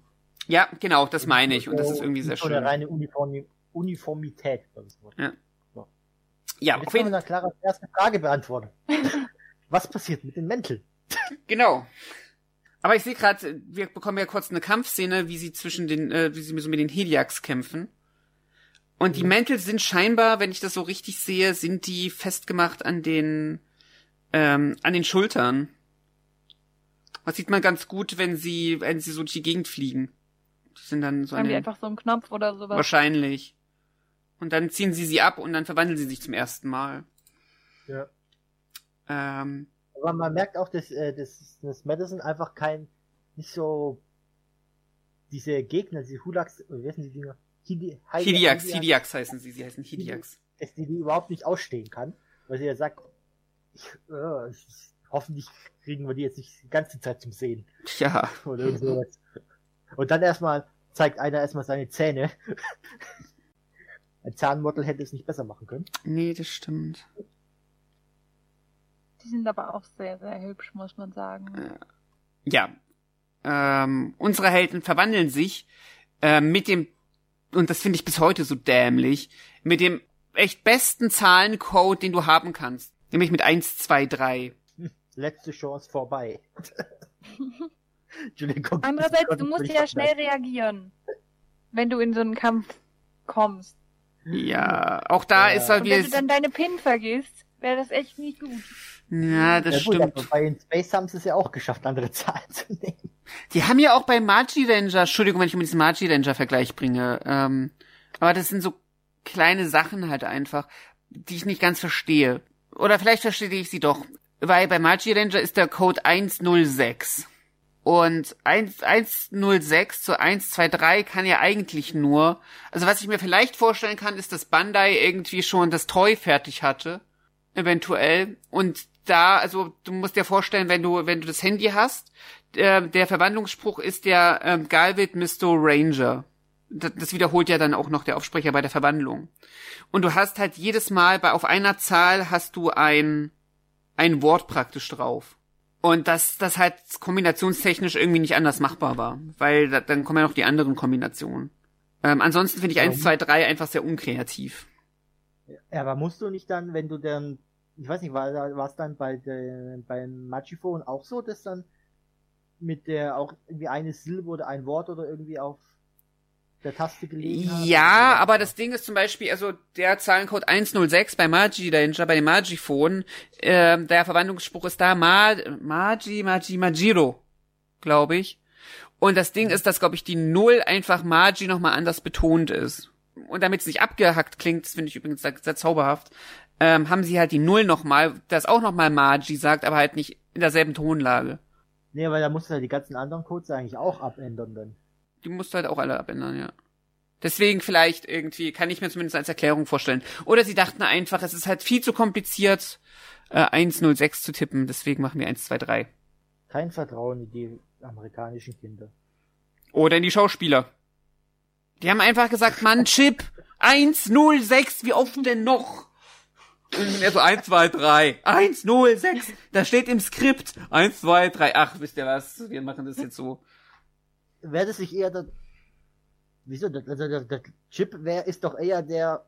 Der würde es doch treffen, die Zahlen. Wer sich hier nickt, der ist so ein bisschen lustlos. Ja, das ist mir alles egal. Das- Ich will das gar nicht. Ich. ah, 1, 1, 2, 3, 1, 0, 6. Ist das nicht egal? Wo ist mein Motorrad? Das hängt doch im Wald. Äh, dazu kommen wir auch gleich. Wir müssen das Mantelmysterium noch aufklären. Das Maggi-Mysterium. Der Ach, Mantel. Mantel. Ach, das Mantel. Ja, weil genau. Sie Ja. werfen ja einfach ihre schwarzen Mäntel dann hinter sich. Keiner kümmert sich darum, die bleiben da einfach liegen und da wächst dann ein Mantelbaum. ja. Ähm, Oder Phineas. und dann haben sie auf einmal ja ihre ihre äh, bunten Umhänge quasi. Das ist ja praktisch dann schon die nächste, das ist die nächste Übung für Claire, weil Claire muss jetzt lernen, mit, mit ihrer Zauberkraft die Mäntel zurückzuholen. Und wahrscheinlich sind die Mäntel dann Schafe. Und dann Warum, laufen, wenn man jetzt überlegt, jedes Mal, wenn sie sich verwandeln, machen sie das ja nochmal. Dann haben sie irgendwann einfach so eine Herde mit 200 Schafen. das ist zauberhaft. Aber sie müssen ja auch immer wieder eine Wolle für neue Mäntel haben. Das machen sie dann mit den Schafen. Ja. Genau.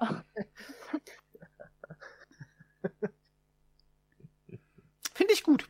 Vielleicht können sie damit auch so riesengroße Roboterschafe machen, so mit, wie so mit dem Pferd am Anfang. Wie heißt es dann? Centauri sind mit dem Pferd, aber was ist dann mit dem Schaf? Nächste Frage. Weil es sei erstmal eine Chimäre, ne? Ein Flauschirus. Schreibt es in die Kommentare, wenn ihr noch andere tolle Ideen habt, wie ein äh, Centaur einfach heißt, wenn, wenn wir ein, das Pferd mit einem Schaf ersetzen. Ich bin gespannt, was da wohl rauskommt. Ja, auf jeden Fall, das Mysterium haben wir zumindest anteilig geklärt, was mit den Mänteln ist. Was sagt ihr zur Verwandlungssequenz? Die finde ich eigentlich ganz gut. Ich mag irgendwie diese, also ich finde die Verwandlung ganz nett. Ich finde halt die, die animierten Umhänge sind halt irgendwie, die wirken ein bisschen out of place. Ah, auffällig halt. Ja, vor allen Dingen, weil dann kommt der Roll Call und da sind halt die Sachen nicht, äh, sind die Umhänge nicht mehr animiert und ich glaube, das ist so, das reißt mich so ein bisschen raus. Umhang ist auch viel breiter, oder? Ja, ja, na, damit er gut wehen kann. Also der animierte, den haben sie halt viel breiter gemacht und einen Tacken länger. Aber ordentlich. ich mir so anguck gerade. Ähm, ja, dann machen sie einen Roll Call und sind verwandelt und äh, gehen auf die äh, netten, sympathischen Hidiax drauf zu. Ich weiß nicht, ob ihr das in der ersten Folge schon kommentiert habt, aber habt, aber ist Maddies Roll Call tatsächlich flüssig wie das Meer? Das habe ich mir auch aufgeschrieben. Gut, dass du Ja. uns nochmal drauf anbringst. Ja, also und die anderen haben alle so coole Eigenschaften, keine Ahnung, irgendwie kraftvoll, ähm, und sie ist einfach flüssig. Naja, wenn du halt einfach kein Geld hast, weißt du auf jeden Fall, an wen du dich wenden kannst. Ach ja, mh. ja gut. Ich bin auf einmal viel überzeugter davon, dass es eine positive Eigenschaft ist. Du willst mit Maddie befreundet sein. Wir haben ja schon letzte Folge festgestellt, Maddie ist ja so ihr Trope als Charakter, ist ja, sie hat immer so eine Kamera dabei. Und wenn sie, wenn das halt nicht 2006 wäre, sondern vielleicht, weiß ich nicht, jetzt so, dann wäre Maddie so voll die Influencerin. Und dann hätte sie voll viel Geld. Ähm, und deswegen ist sie flüssig wie das Meer. Ich finde, das ist jetzt, das schließt jetzt praktisch unseren Handlungsbogen von der letzten Folge. Perfekt. Hier hat man wieder sehr viel mit äh, Slow-Mo und Wire-Stunts gearbeitet. Aber jetzt kommt ein Punkt, der mich stört. Okay, hau raus. Wir haben, wir haben vorhin gesehen, wo sie nicht verwandelt waren, hatten sie Probleme mit den Kämpfen. Jetzt sind sie verwandelt, benutzen noch nicht ihre Waffen, aber haben auf einmal keine Probleme mehr und treffen und sind auf einmal Kampfsportexperten. Das passt hinten und vorne nicht, weil der, weil der Anzug ist ja eigentlich bloß etwas, das dir mehr Widerstandskraft ja gibt. Weil Mhm. du kannst ja die Schläge besser abhalten und du gehst nicht gleich ex, wenn sie dir eins mit dem Schwert immer quer über die Brust kloppen. Sondern gibt nur ein paar Funken. Aber da der Chip auf einmal kann hochspringen und gibt dem dann ordentlich da eins mit oder so und das passt für mich irgendwie nicht zusammen. Wenn du vorher nicht gut bist im Kampf, wirst du doch durch so einen Anzug auch viel besser. Ja, aber ich glaube, das gehört tatsächlich in der Zwischenzeit schon zur, zumindest seit den Comics schon mit zum Multiversum dazu als Erklärung, ist was, was Power macht mit dir in diesem Franchise, ist, dass du das plötzlich kannst. Um es jetzt mal ganz platt zu sagen. Es wird, also in den Comics wird es sehr explizit, äh, wird darauf eingegangen. Es ist so das Ding, zum Beispiel auch, warum Billy äh, plötzlich kämpfen kann, obwohl er so ein Tech-Nerd ist ist halt einfach, du hast so ein intuitives, du hast plötzlich so diese intuitiven Skills. So ein bisschen wie bei Matrix, als so Neo irgendwie alle möglichen Kampfsportarten einprogrammiert bekommt. Ich habe jetzt zwar gerade an Star Trek denken müssen, kurz, wo der Picard von der Sonde getroffen wird und dann das ganze Leben auf dem Planeten durchlebt und dann war, glaube ich, nur ein paar Sekunden weg oder so und kann auf einmal die Flöte spielen. Ich habe eher daran gerade gedacht. Oder das? Also ich glaube schon, das ist das ist so ein Ding, was halt einfach so in Power Rangers in der Zwischenzeit, glaube ich, schon sehr so mit zu dieser Lore gehört, dass wenn du dich verwandelst, kannst du das in dem Moment. Aber ich verstehe deinen Punkt, dass es hier nicht so explizit dargestellt wird. Clara, wie hast du das empfunden? Ich, für mich gehört das einfach zu den Regeln dazu. Also wie du beschreibst, also ich weiß nicht, das ist jetzt nichts, wo ich das Gefühl habe, das ist neu, weil eigentlich passiert das doch dauernd, oder? Ja, ja, dauernd passiert. Neu ist es ja nicht. Das ist einfach nur. Vielleicht ist es jetzt einfach, weil ich jetzt so viele Sendungen gesehen habe und älter geworden bin, dass mir das mehr auffällt als früher, als ich jünger war. Ich weiß es nicht. Aber es ist vielleicht auch einfach so, manchmal bei den, bei einigen von den Kamen Rider und Sentai Staffeln dann, obwohl die sich verwandeln, sie trotzdem noch immer noch dieses Ungeschickte und so weiter haben und nicht die perfekten Maschinen sind.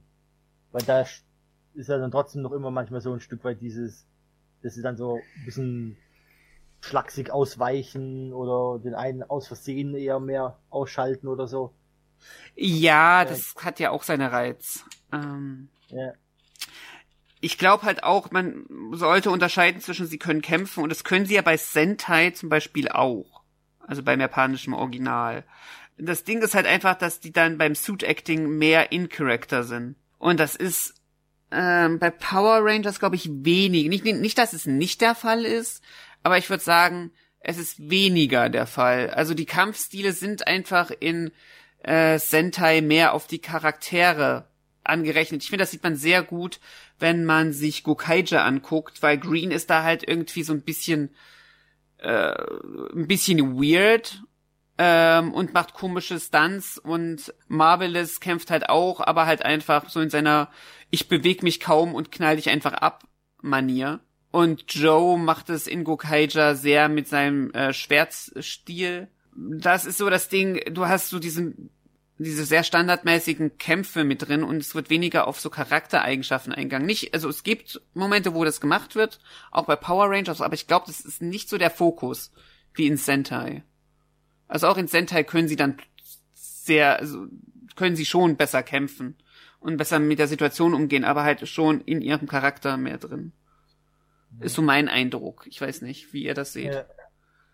Ist vielleicht auch einfach schwieriger, weil du ja bei Power Rangers dann teilweise selbst gedrehte Material mit Schauspielern dann, je nachdem welche Staffel man nimmt, selbst gedrehte im Ranger-Anzug, selbst gedrehte Kämpfe und dann wieder das Sentai-Material und dann hin und her wechseln. Aber wenn du das gut ja. machst, dann achtest du da drauf. Also das ist ja ein Problem, was man teilweise, wenn man jetzt bei Mystic Force drauf achtet, gehen wir auch später gleich drauf ein, ähm, wenn wir zu Nix-Kämpfen kommen. Er wirkt in dem Sentai-Footage viel, viel hibbeliger, finde ich, als wenn sie jetzt, also wenn sie selber Szenen gedreht haben. Und das merkst du, weil ich gerade Gukaija hatte, bei Super Mega Force sehr deutlich, weil ähm, die Charaktere sind gänzlich andere. Aber wenn du es gut machst, machst du sowas wie zum Beispiel bei Sio, wollte mir das jetzt gerade einfallen, weil da hat zum Beispiel Adam hat Boxunterricht genommen und ähm, sein Sentai-Gegenstück hat halt einen sehr boxenden Kampfstil, weil er glaube ich auch Boxer ist oder so. Dann hat er halt Boxunterricht und dann hat er dann hat er halt eben diesen Kampfstil. Ähm, also wenn du es gut machst, dann achtest du auf das Suit Acting in Japan. Ähm, oder du machst es halt sehr notorisch, dass es halt sehr austauschbar ist. Ich fand ganz großartig, dass sie mit ihren Mänteln irgendwie äh, die, wie auch immer heißen sie nochmal, Hediex. Mhm. Ähm, dass sie einfach so, wer war denn das? War das, ähm, wieder, glaube ich? Ja, Hat die wieder. noch mit dem, Mant mit dem Rand von ihrem Umhang umgehauen, was ich sehr beeindruckend fand. nee, aber äh, zu dem, das ist halt abweichend von den Charakteren. Ich denke schon, dass das viel damit zu tun hat, dass sie einfach unterschiedliches Material benutzen müssen, wie Robin eben gesagt hat. Also Mhm. dann überlegst du dir vielleicht einfach generell, dass du da nicht so viel Beachtung dem schenkst Mhm. einfach eher guckst, okay, dann sind sie halt jetzt nicht in Charakter und wir drehen halt einfach Standard Kampfszenen, wo alle sich ungefähr gleich halten. Vielleicht auch sie davon abzulenken, dass die Charaktere nicht übereinstimmen an manchen Stellen. Da gab es doch bei Masters Mighty Warfare, wo dann je nach Kameraeinstellung, welches Material verwendet wurde, saßen sie doch anders angeordnet. Ich empfehle unsere Folge zu ähm, Mighty Morphin Power Rangers. Das war, oh Gott, welche Folge war denn das? Die Folge hieß, glaube ich, von sprechenden Schwämmen und, und, und Stereotypen, äh, die wir gemacht haben, weil wir festgestellt haben, dass Mighty Morphin, welche Überraschung, ähm, viele Stereotypen hat. Äh, das ist von... Nein! Doch!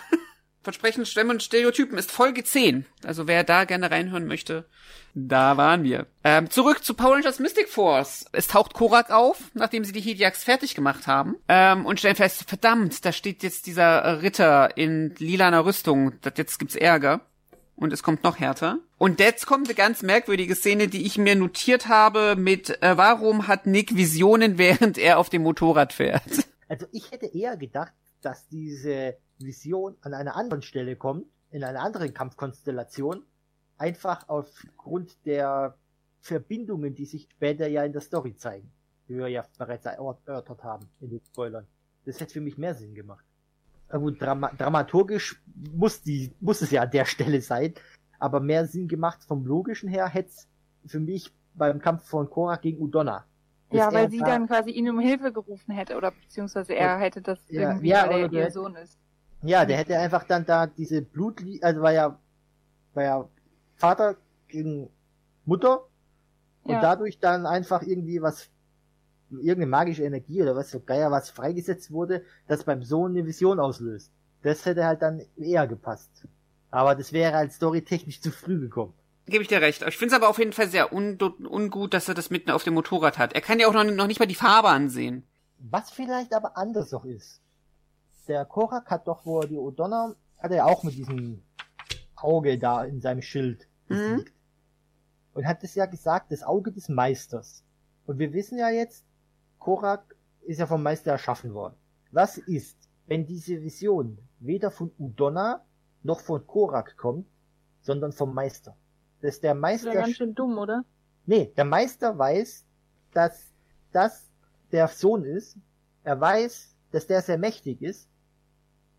Und vielleicht denkt er sich, ich übernehme den Körper oder mache ihn zu meinem Diener oder irgendwas, aber um diese, wie bei äh, Star Wars mit Anakin, dass er, er dann den versucht, in die Richtung zu, zu bringen, die er gerne hätte, damit er ihn dann übernehmen kann und einen mächtigen Krieger auf seiner Seite hat oder einen mächtigen Körper oder was weiß ich was.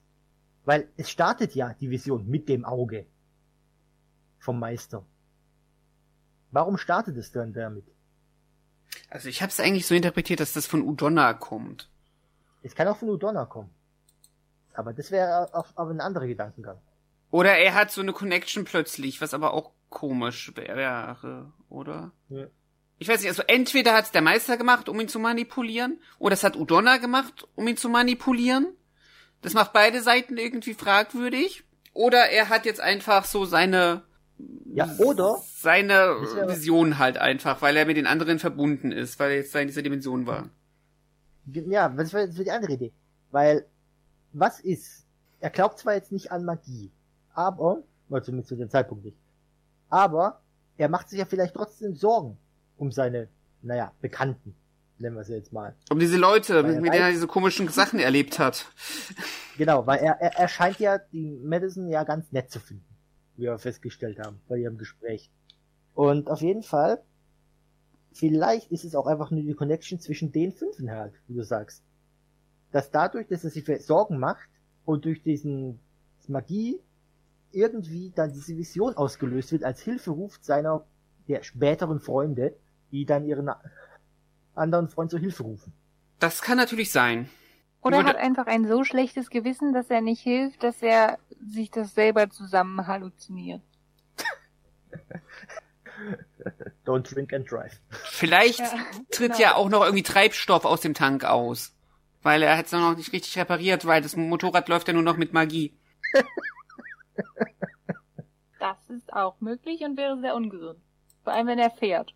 Auf jeden Fall äh, hält er tatsächlich an und fragt sich, was geht da ab. Und dann bekommen wir einen Umschnitt, wie Korak bedrohlich mit seinem Schwert irgendwie auf ähm, unsere ähm, vier Freunde zuläuft und ihnen praktisch so den, den letzten Rest geben will. Und dann kommt Nick angefahren.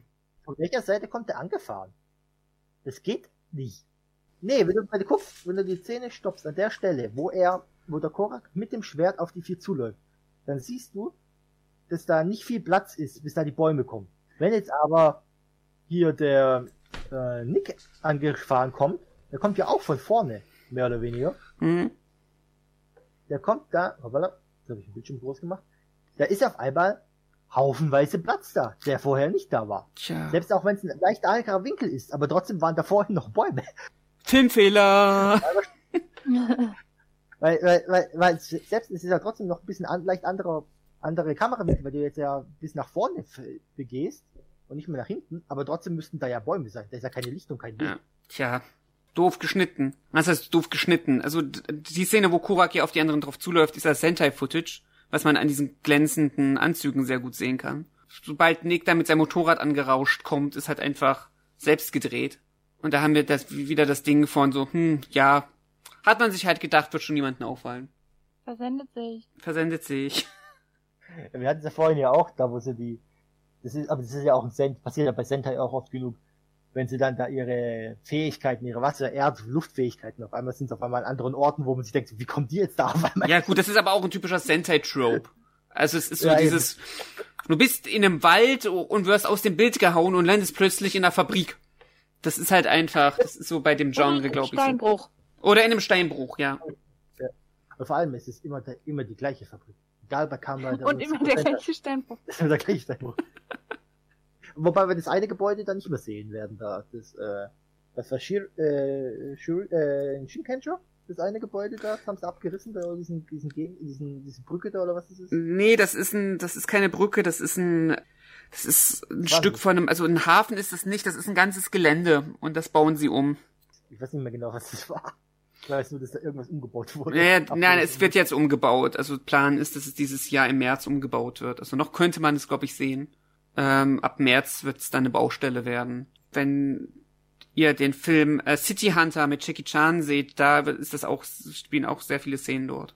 Ja, aber das hast du bei Sentai ja auch immer. Also zum Beispiel diese, dieses eine Fabrik-Außengelände, was ganz oft bei Die Ranger und Kaku Ranger benutzt wurde, das glaub, gibt's glaube ich auch nicht mehr.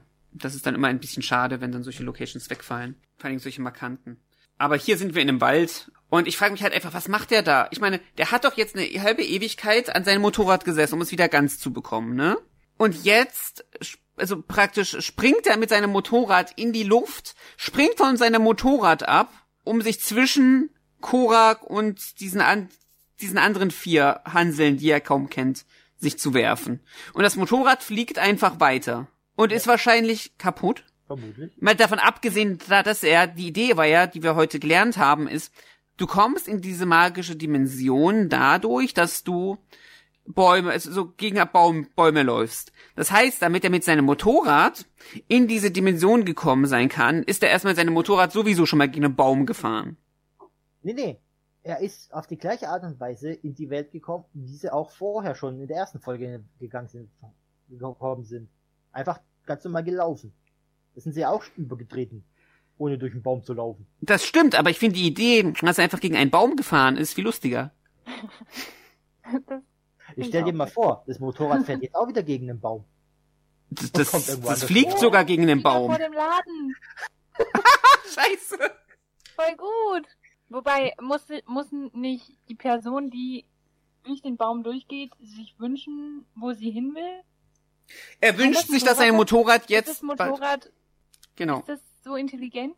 Wer weiß, wer weiß. Es ist, es ist Aber praktisch sein bester Freund. Navi und das funktioniert auch.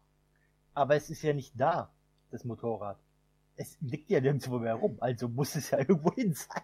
Ich war kurz enttäuscht auch, dass es nicht explodiert ist, aber das ergibt so viel mehr Sinn. Ja, es ist einfach gegen den Baum gerannt und ähm, ist jetzt plötzlich wieder da, wo es vorher war. Er kickt auf jeden Fall ganz heldenhaft das Schild weg, ähm, landet zwischen den anderen, setzt seinen Helm ab und alle so, krass, es ist Nick! Und dann kommt er auf die Idee, jetzt, wo gerade irgendwie dieser Ritter ihm ein Schwert gegen den Nischel knallen möchte, jetzt ist ein guter Zeitpunkt, um, um an Magie zu glauben. Ähm, und dann fängt er das Schwert auf und ähm, seine Hände erstrahlen in feurigem Rot. Und irgendjemand ruft von hinten, er glaubt. Und das fand ich so ein schöner Satz. Aber die hat da in dem Moment auch das Gefühl gehabt, eigentlich haben wir es hier mit einer Sekte zu tun. Ja, Den Blick hat, ich hatte es eher danach aber bei dem Blick, wo, wo, wo er dann endlich seinen Anzug hatte. Seinen, Eine Uniform. Magieschüleranzug da, ja. Hm. Das ist auch das Erste, was passiert. Sofort instant umgezogen. Ähm, und er kriegt sein Handy. Und schmeißt in Slow-Mo, es sieht aber auch sehr schön aus, muss ich sagen, sein, äh, sein Mantel weg. Mir fällt gerade wieder ein Filmfehler auf. Welcher denn, ne? Guck dir mal an, wie er das, das äh, den Verwandler hält, wenn er nach, wenn er es nach oben streckt und wie, wie dann gehalten wird, wenn es dann umgeschnitten wird auf die Verwandlungssequenz. Moment. Die, die Hand ist viel weiter unten. also ein gutes Stück weiter unten. Er hält wie ein normales Handy, Ja? hebt nach oben. Und auf einmal ist er mal so zwei, drei Zentimeter weiter unten. Ja, gut, ja, gut. Aber das ist sowieso so ein Ding von, ähm, wenn du diese. Footage reinschneidest, ist ja auch. Das hast du da irgendwie immer mit drin. Auch wenn sie, ich meine, hier haben sie ja diese Uniform. Auch wenn sie zum Beispiel die Uniform nicht anhaben und sich verwandeln und dann haben sie aber plötzlich diese Uniform an. Das ist halt auch so eine Geschichte. Ich glaube, da bin ich schon abgehärtet. Das ist halt nicht unbedingt logisch, äh, weil es ist halt immer das Standard-Footage. In der Hinsicht. Ähm, ja, nimmt jetzt Nick mit äh, allen Hidiaks auf, springt zur Seite und ist plötzlich im Clara, wo ist er plötzlich? Nicht mehr im Wald, sondern im Steinbruch. im Steinbruch. Sehr gut. Äh, dann verwandelt er, und das ist halt auch so eine Sache, guck mal, wir brauchen nämlich auch keinen keinen komischen Code. Jetzt kann er nämlich ohne Probleme den Hidiak in einen Fußball verwandeln. Das war- weiß mich auch schon ein bisschen wundert, dass er ja Fußball wählt. Weil die Amis ist doch Fußball jetzt nicht unbedingt so der große Sport. Also im Vergleich zu Basketball, Baseball und American Football. Kannst du dir denken, woran das liegen könnte? Ja gut, das ist, ist wahrscheinlich aus dem Japanischen übernommen worden. Bingo. Ist er vielleicht Fußballspieler? Das, das, das, der Witz ist halt einfach, dass er in, in Margie Ranger tatsächlich irgendwie ein sehr passionierter Fußballspieler ist. Ich weiß nicht, wie out of place kommt euch diese Fußballszene hier vor? Äh, abgesehen vom Ortswechsel, naja. Also, dass er die verkloppt, das ist noch normal. Ich meine, das ist echt dieses explizite Ding mit dem Fußball. Äh, das ist halt eher so. Schon sehr. Das ist eher so, schon sowas, was du eher bei den japanischen originalen Serien dann verortest. Weil Go Ranger, die erste Staffel hat es ja auch gehabt, da haben sie ja auch immer sich diesen Ball zugeworfen und dann wurde, Fi- wurde dann ein spezifischer Finisher kreiert auf das jeweilige Monster der Woche. Hm, Das Ding, was ich halt einfach hab, so es wirkt so ein bisschen, es passt nicht zu Nick. Also ich meine, wir kennen Nick jetzt auch erst seit zwei Folgen. Aber ich meine, es wurde halt mit keinem Wort erwähnt, dass er irgendwie Fußball mag und jetzt verwandelt er plötzlich den Hidiak in einen Fußball und sagt so, ich mag Fußball. äh, es ist so, what? Vielleicht hat er auch einfach Lust, ihn sehr, sehr doll zu treten. Ja, schon, aber es ist so, hm. Vielleicht, vielleicht hätte es besser funktioniert, wenn er gesagt hat, ich liebe Bowling. hätte aber nicht mit dem Fuß treten dürfen. Ja, oder ich weiß es nicht. Ich meine, ist, dieser Szene wäre jetzt auch nichts verloren gegangen, wenn, wenn du diese halbe Minute weggeschnitten hättest. Nee, nicht wirklich. Aber der schöne Fallrückzieher. Ja, ich meine, komm, so oft wie sie hier Wire-Stunts machen, äh, können sie da auch nochmal einen Fallrückzieher machen. Nur halt ohne Fußball. Mit irgendwie anderen Sachen. Football. Also, Es geht mir nicht, es geht Also mir, wir äh, Robin, du verstehst meinen Kritikpunkt nicht. Es geht mir nicht um die Sportart. Ich verstehe deinen Kritikpunkt. Auch wenn er jetzt gegolft hätte, hätte ich es Glaub komisch gefunden. Ich weiß. Aber du hättest, einen, äh, du hättest einen, äh, einen ganz normalen Hyliak hinmachen können. Hm? Einen ganz normalen hätte man ja hinmachen können. Einen ganz normalen Der dann in die Fußball. Nee, einen ganz normalen, äh, von diesen Hyliaks da. Hyliaks! Ja. Jetzt will ich immer Hyliaks sagen. Da oder vielleicht ein Ganz Stein oder ein Felsen oder sowas. So einfach, damit er das Ja. wegtritt oder so. Warum soll der Felsen wegtreten? Ich weiß es doch nicht. Wenn du unbedingt den Fallrückzieher einbauen willst, weil dieser Shot ist so gut. Und dann denkst du dir so, hm, okay, dann mache ich da Photoshop drüber und mach daraus einen Felsen. Auch, auch den, gerade, gerade den Hediak auch in einen Ball zu verwandeln, was vorher noch nie irgendwie.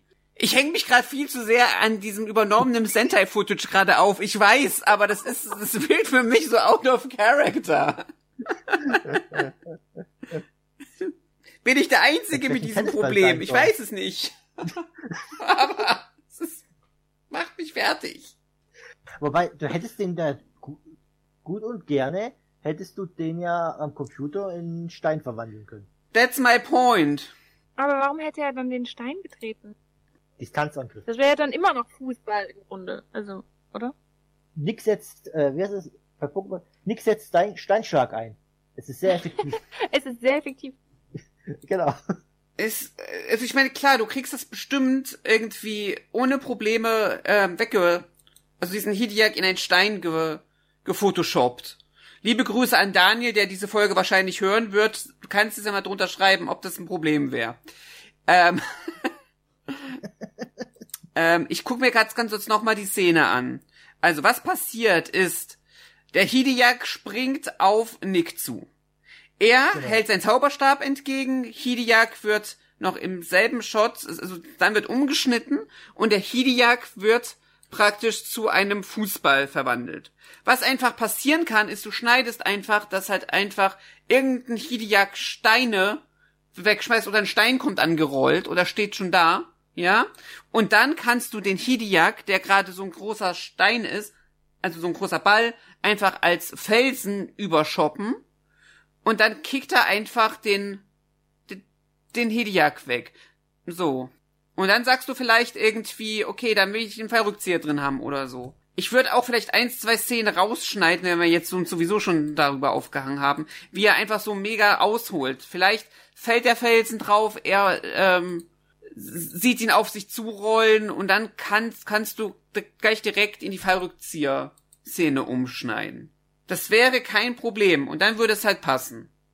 Weil dann ist es weniger dieses Fußballding und, und der Hidiak Fußball äh, springt wie ein Flummi und Nick holt mega aus und es, ja, wäre jetzt mein Vorschlag, wie man diese Szene so schneiden könnte, dass es etwas mehr in Character ist. Ja, oder du hättest vorher eine Szene zeigen können, wo er Fußball spielt. Oder das, Oder- ja, aber ich, Oder einfach einen Fußball auf dem, auf dem Motorrad. Ja, oder darüber reden oder so. Ich meine, ja, aber wir gehen jetzt davon aus, wir wollen einfach gerne diesen Fallrückzieher haben und Nick ist kein Fußball, also, ne? Klar, also du hättest es auch vorher mit einbringen können.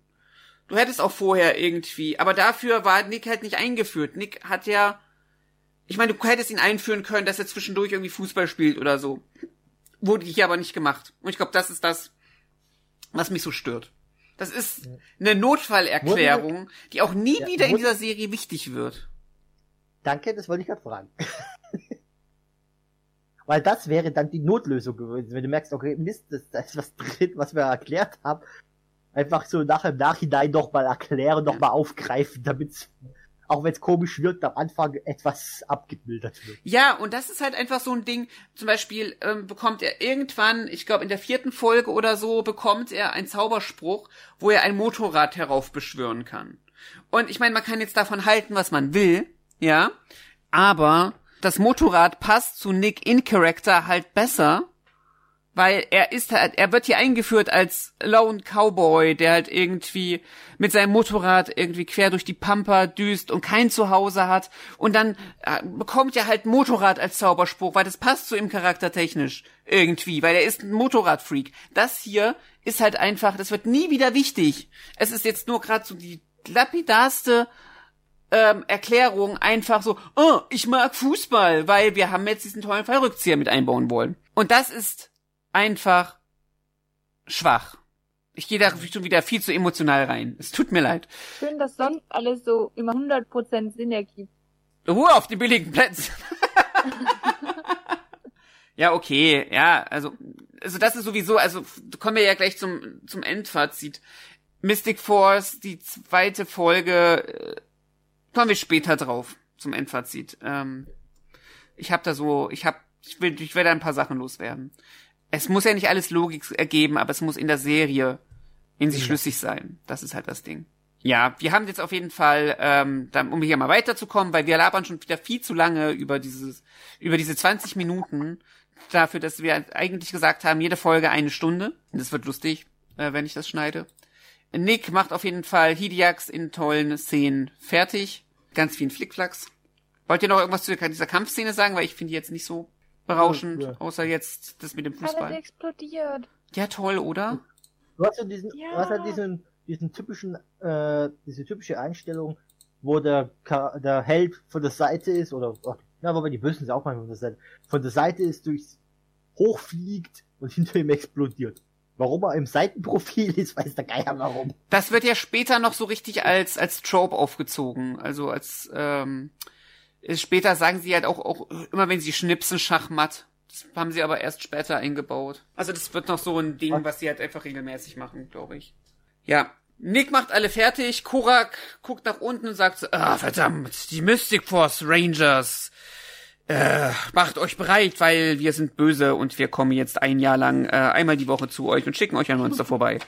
TM. Ja, das, ähm, damit endet praktisch die Kampfszene und äh, es wird umgeschnitten auf Toby, der immer noch probiert, irgendwie krampfhaft. Aber weißt du, was ich nicht so ganz verstanden habe? Was denn?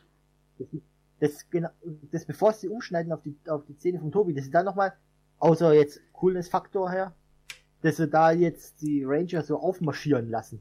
Dass sie auf einmal den Weg laufen. Hm. Korak quatscht was, und auf einmal laufen sie so, wie so, als würden sie so zum, zum Endfight oder zum. Kampfgeschehen laufen. Das, du, hast so diesen Armageddon-Shot, ne? Ja, ja. Hm. Nur an der falschen Stelle. Ja, es kommt einfach nur so, so, okay, das ist jetzt voll episch und es sieht voll cool aus und Passt überhaupt. Naja, sie sind ja jetzt auch zum ersten Mal ein Team. Also sie haben zum ersten Mal wirklich gemeinsam Naja. gefightet. Naja, eigentlich so richtig alle, gemeinsam nicht. Eigentlich hat Nick alle fertig Nee, gemacht und dann kamen alle anderen an und jetzt laufen wir cool ins Bild. Also das Team ist komplett, sagen wir es wie mal so. Team. Hm. Also Rot rettet allen den Arsch. Das ist doch Teamarbeit, oder? Toll einander. Ja, hier schon. ähm, Voll der Rote macht's. also, ähm, warte. Also ist Team, Team heißt jetzt nicht mehr Team, sondern Tidirm. Toll, der Rote macht's. Ich finde, das ist unser Folgentitel. To Dirmwork. Ja. So entstehen Folgentitel. Ja. Auf jeden Fall äh, kommen wir den- Schritt zu Toby, der immer noch probiert, durch Bäume zu laufen und daran scheitert. Und währenddessen ähm, hängt Nick jetzt im Plattenladen ab Ja. und guckt den anderen Aber- beim Arbeiten zu. Ja, ja, er ist ja keiner. Er arbeitet ja da nicht. Noch nicht, noch nicht. Noch nicht. Ähm, Spoiler-Alarm. Achtung, Spoiler-Alarm. Achtung, Spoiler-Alarm. ähm, er, er, bringt aber alle auf dumme Gedanken, dass sie ja mit ihren, ähm, mit ihrer Zauberkraft ja aufräumen können. Und dann nehmen sie alle ihre Handys und können plötzlich irgendwie Müll rausbringen mit äh, Fegen, mit Besenfegen und ähm, Magie und Besen immer gefährlich. Immer gefährlich. Mickey Mouse hat uns schon gelehrt, das ist nicht so eine gute Idee.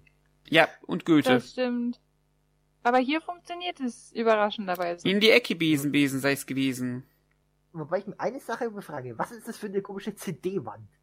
Wo nur eine CD, also ein Exemplar ist. Von allem. Es ist halt so ein Ding, wo du halt einfach so gerade die aktuellen Sales, das ist so wie im, wie im, im, im Buchladen, wo du halt so einen Aufsteller hast mit den Büchern, wenn du so die Cover anguckst, damit sie halt mehr in, in, in so auffallen praktisch.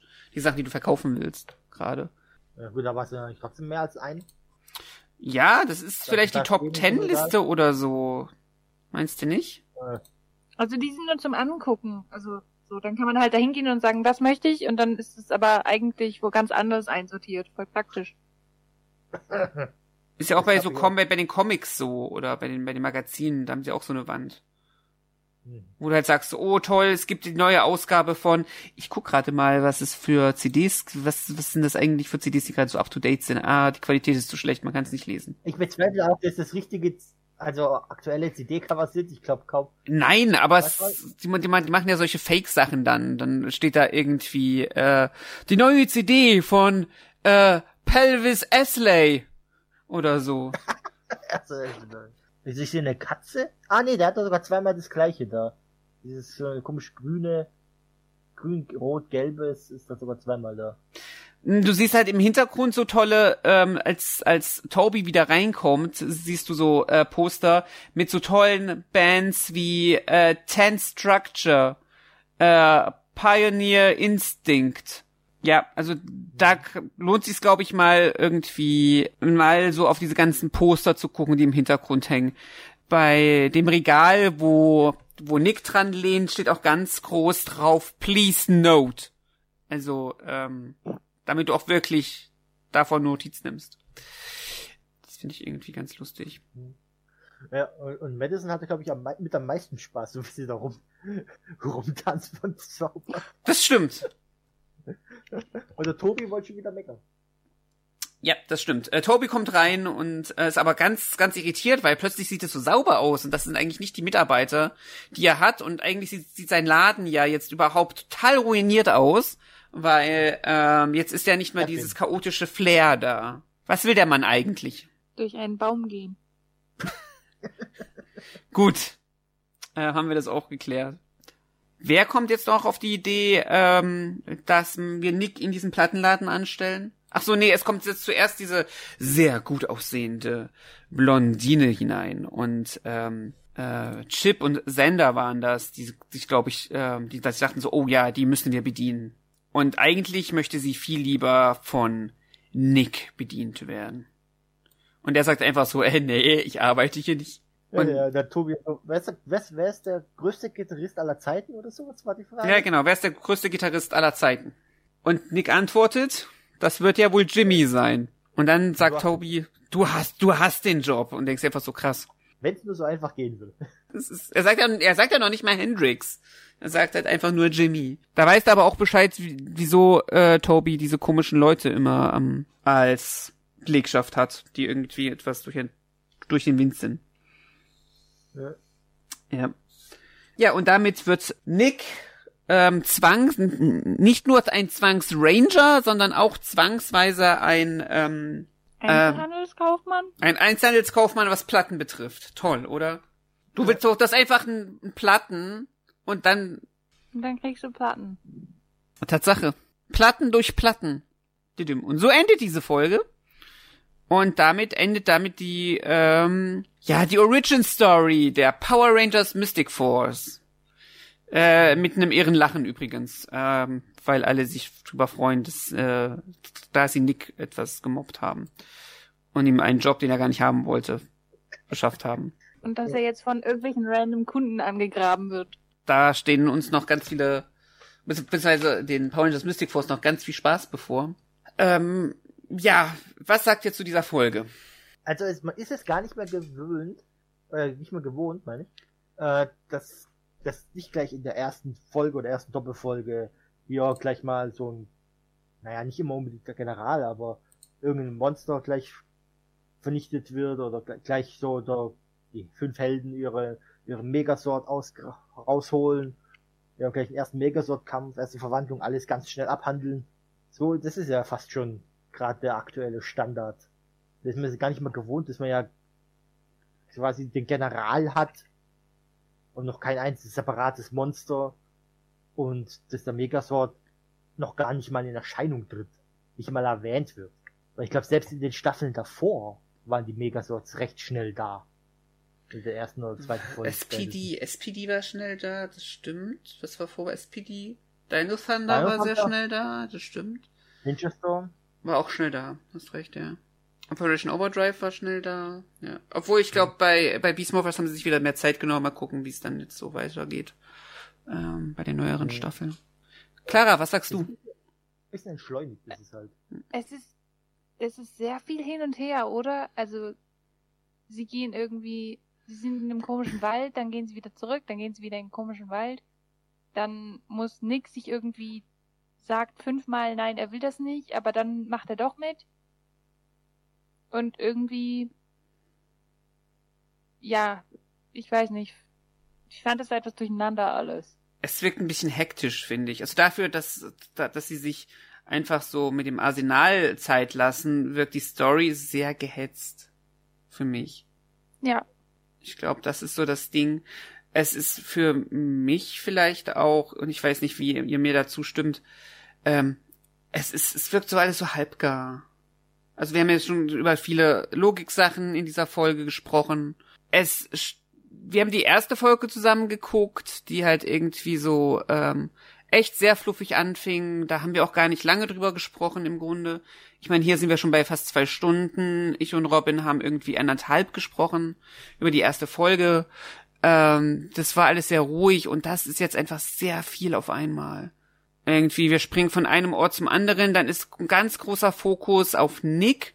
Die anderen haben keine Möglichkeit, sich wirklich großartig mit ihren Fähigkeiten auseinanderzusetzen. Sie werden halt einfach, ähm, sie haben so einen kurzen Moment mit den Hidiaks, dann kommt irgendwie Korak, der macht noch nicht mal viel, außer sie einmal umzuhauen.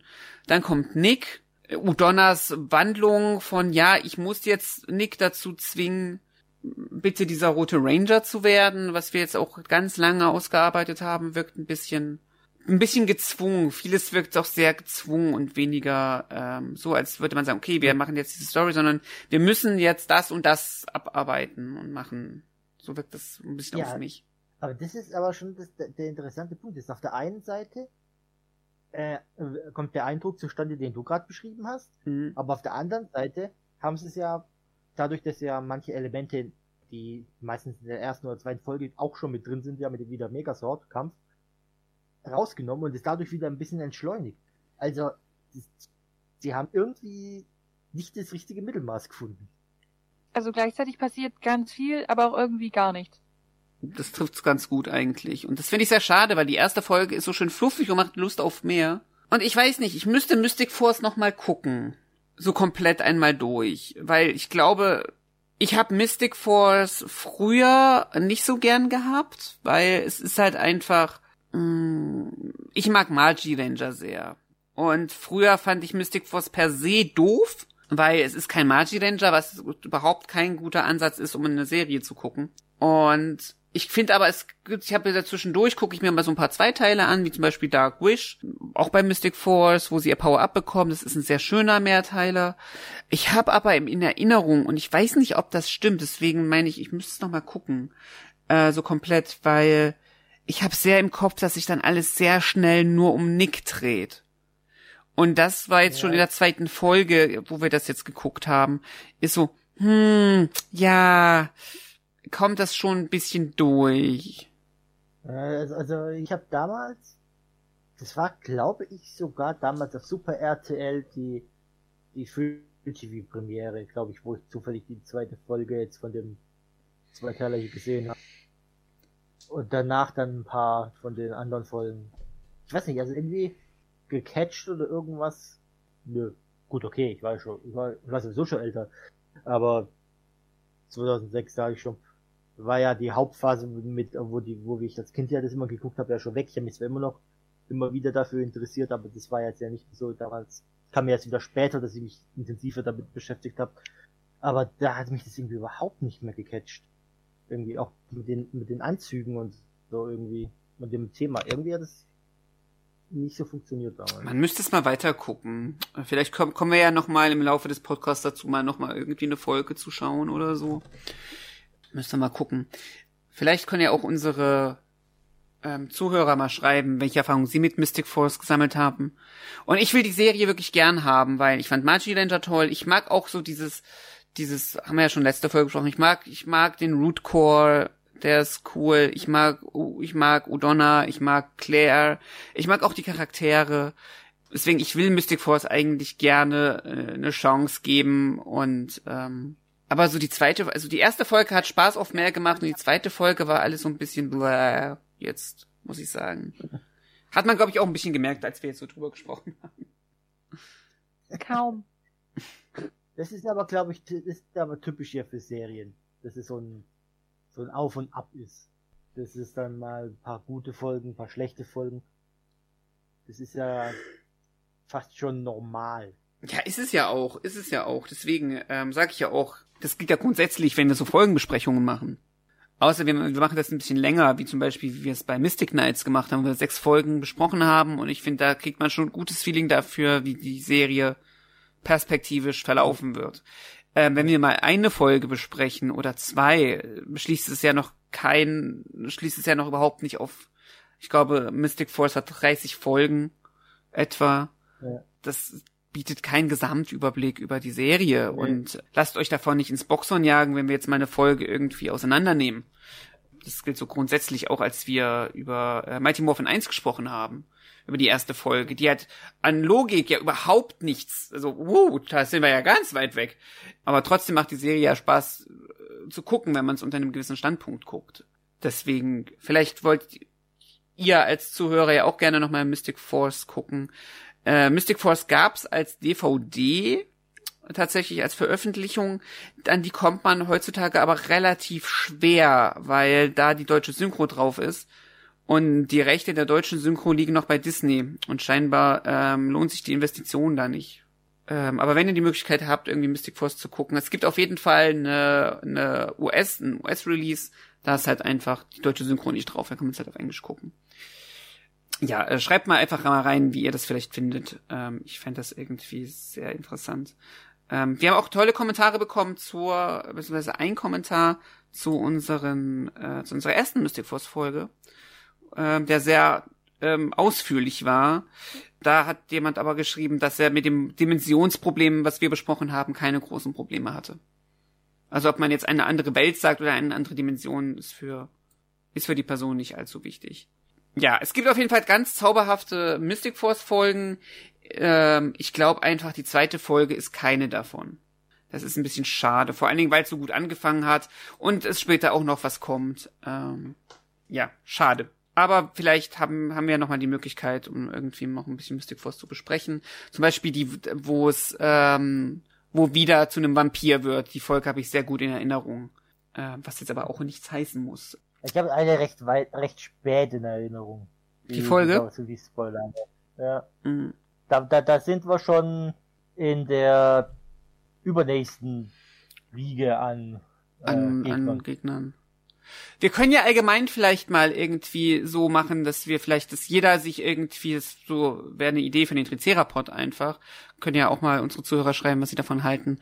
Wäre es eine nette Idee, vielleicht, dass sich jeder immer so, vielleicht rotierend oder so, sich eine Folge, dass wir mal irgendwie so Thema machen, so eine echt gute Folge irgendwie einer Serie und eine echt schlechte Folge von einer Serie. Apropos schlecht, wir wollten doch noch, äh, man kann ja, wir können ja auch in den Kommentar schreiben, Roboter der Sterne. Den können wir auch gerne mal besprechen. Es könnte aber ein bisschen länger dauern. Oh aber Gott. Hm? Oh Gott. Ja, Das ist doch auch ähm, hier Schläferz, oder? ja, genau, die Schläferz-Variante. da machen wir sie fettig. Ihr habt, die, Sup- ihr habt die Nudelpreise zerstört oder irgend sowas zum Auftrag. Bin ich voll dafür. Also wenn ihr Roboter der Sterne machen wollt, ähm, Ich hoffe, Ich bin dabei. Dinger noch, ich muss mal gucken, ob, wie lange es noch äh, online ist. also bei Schläferz, also die Schläferz-Version ist online. Es ist noch einen Monat, 31.3. Überlegt euch mal, weil ähm, bald ist ja auch schon wieder März, dann können wir unsere Märzfolge anvisieren. Wenn äh, unsere Hörer nicht genug vom Tricerapod kriegen, ähm, welche gute Tricerapod-Folge könnt ihr denn so empfehlen? Tricerapod-Folge. Also die Jahresabschlussfolgen sind ja eh mein Highlight. Sehr schön. Clara, welche Tricerapod-Folge kannst du empfehlen? Ich kann auf jeden Fall empfehlen, ähm, die über ähm, PGSM, Pretty Guardian Sailor Moon. War sehr nett und die war sehr informativ. Auf jeden Fall. Mirni hat richtig tolle Sachen gedroppt. In der Hinsicht habt ihr ganz viele tolle Sachen zu sehen. Wenn ihr euch jetzt gefragt habt, wie die erste Folge von Mystic Force war, das war unsere letzte. Obwohl, nein, es war nicht unsere letzte Folge, sondern die 20. Zwischen der 20. und dieser Folge ist nämlich das erste Tricerapod Special rausgekommen. Ähm, beziehungsweise Tricerapod Spezial. Ähm, wo es darum ging, wie Special Effects bei Power Rangers gemacht werden. Da hatten wir den Daniel zu Besuch und mit ihm habe ich so ein bisschen drüber gesprochen. Kann ich auch nur empfehlen, hat sehr viel Spaß gemacht. Dann wären wir hier, glaube ich, für heute fertig. Wollt ihr noch irgendwas loswerden? Ähm, Ich habe, glaube alles schon gesagt. Okay. Clara? Mm, Ich mm, glaube nicht. Es hat Spaß gemacht. Ich konnte nicht so viel beitragen, aber ähm, es war lustig. Insofern danke fürs gemeinsame Podcasten. Gerne, gerne. Und dann danke ich euch, dass ihr euch die Zeit genommen habt. Und dann hören wir uns einfach beim nächsten Mal wieder, wenn's, ähm, ja, ich wollte wollte jetzt eigentlich ein Motto bringen, aber es, wir haben ja kein Motto. Wenn Äh, es wieder heißt blaue Dinos. blaue, rote und, ähm, ja, Clara, wenn du wieder mit dabei bist, ähm, grüne. Bunte Dinos. Bunte Dinos. Na dann, bis zum nächsten Mal, wenn wieder die bunten Dinos auf der grünen Couch über japanische Live-Action-Sachen reden. Ich danke euch. Bis dann. ciao, ciao. Tschüss.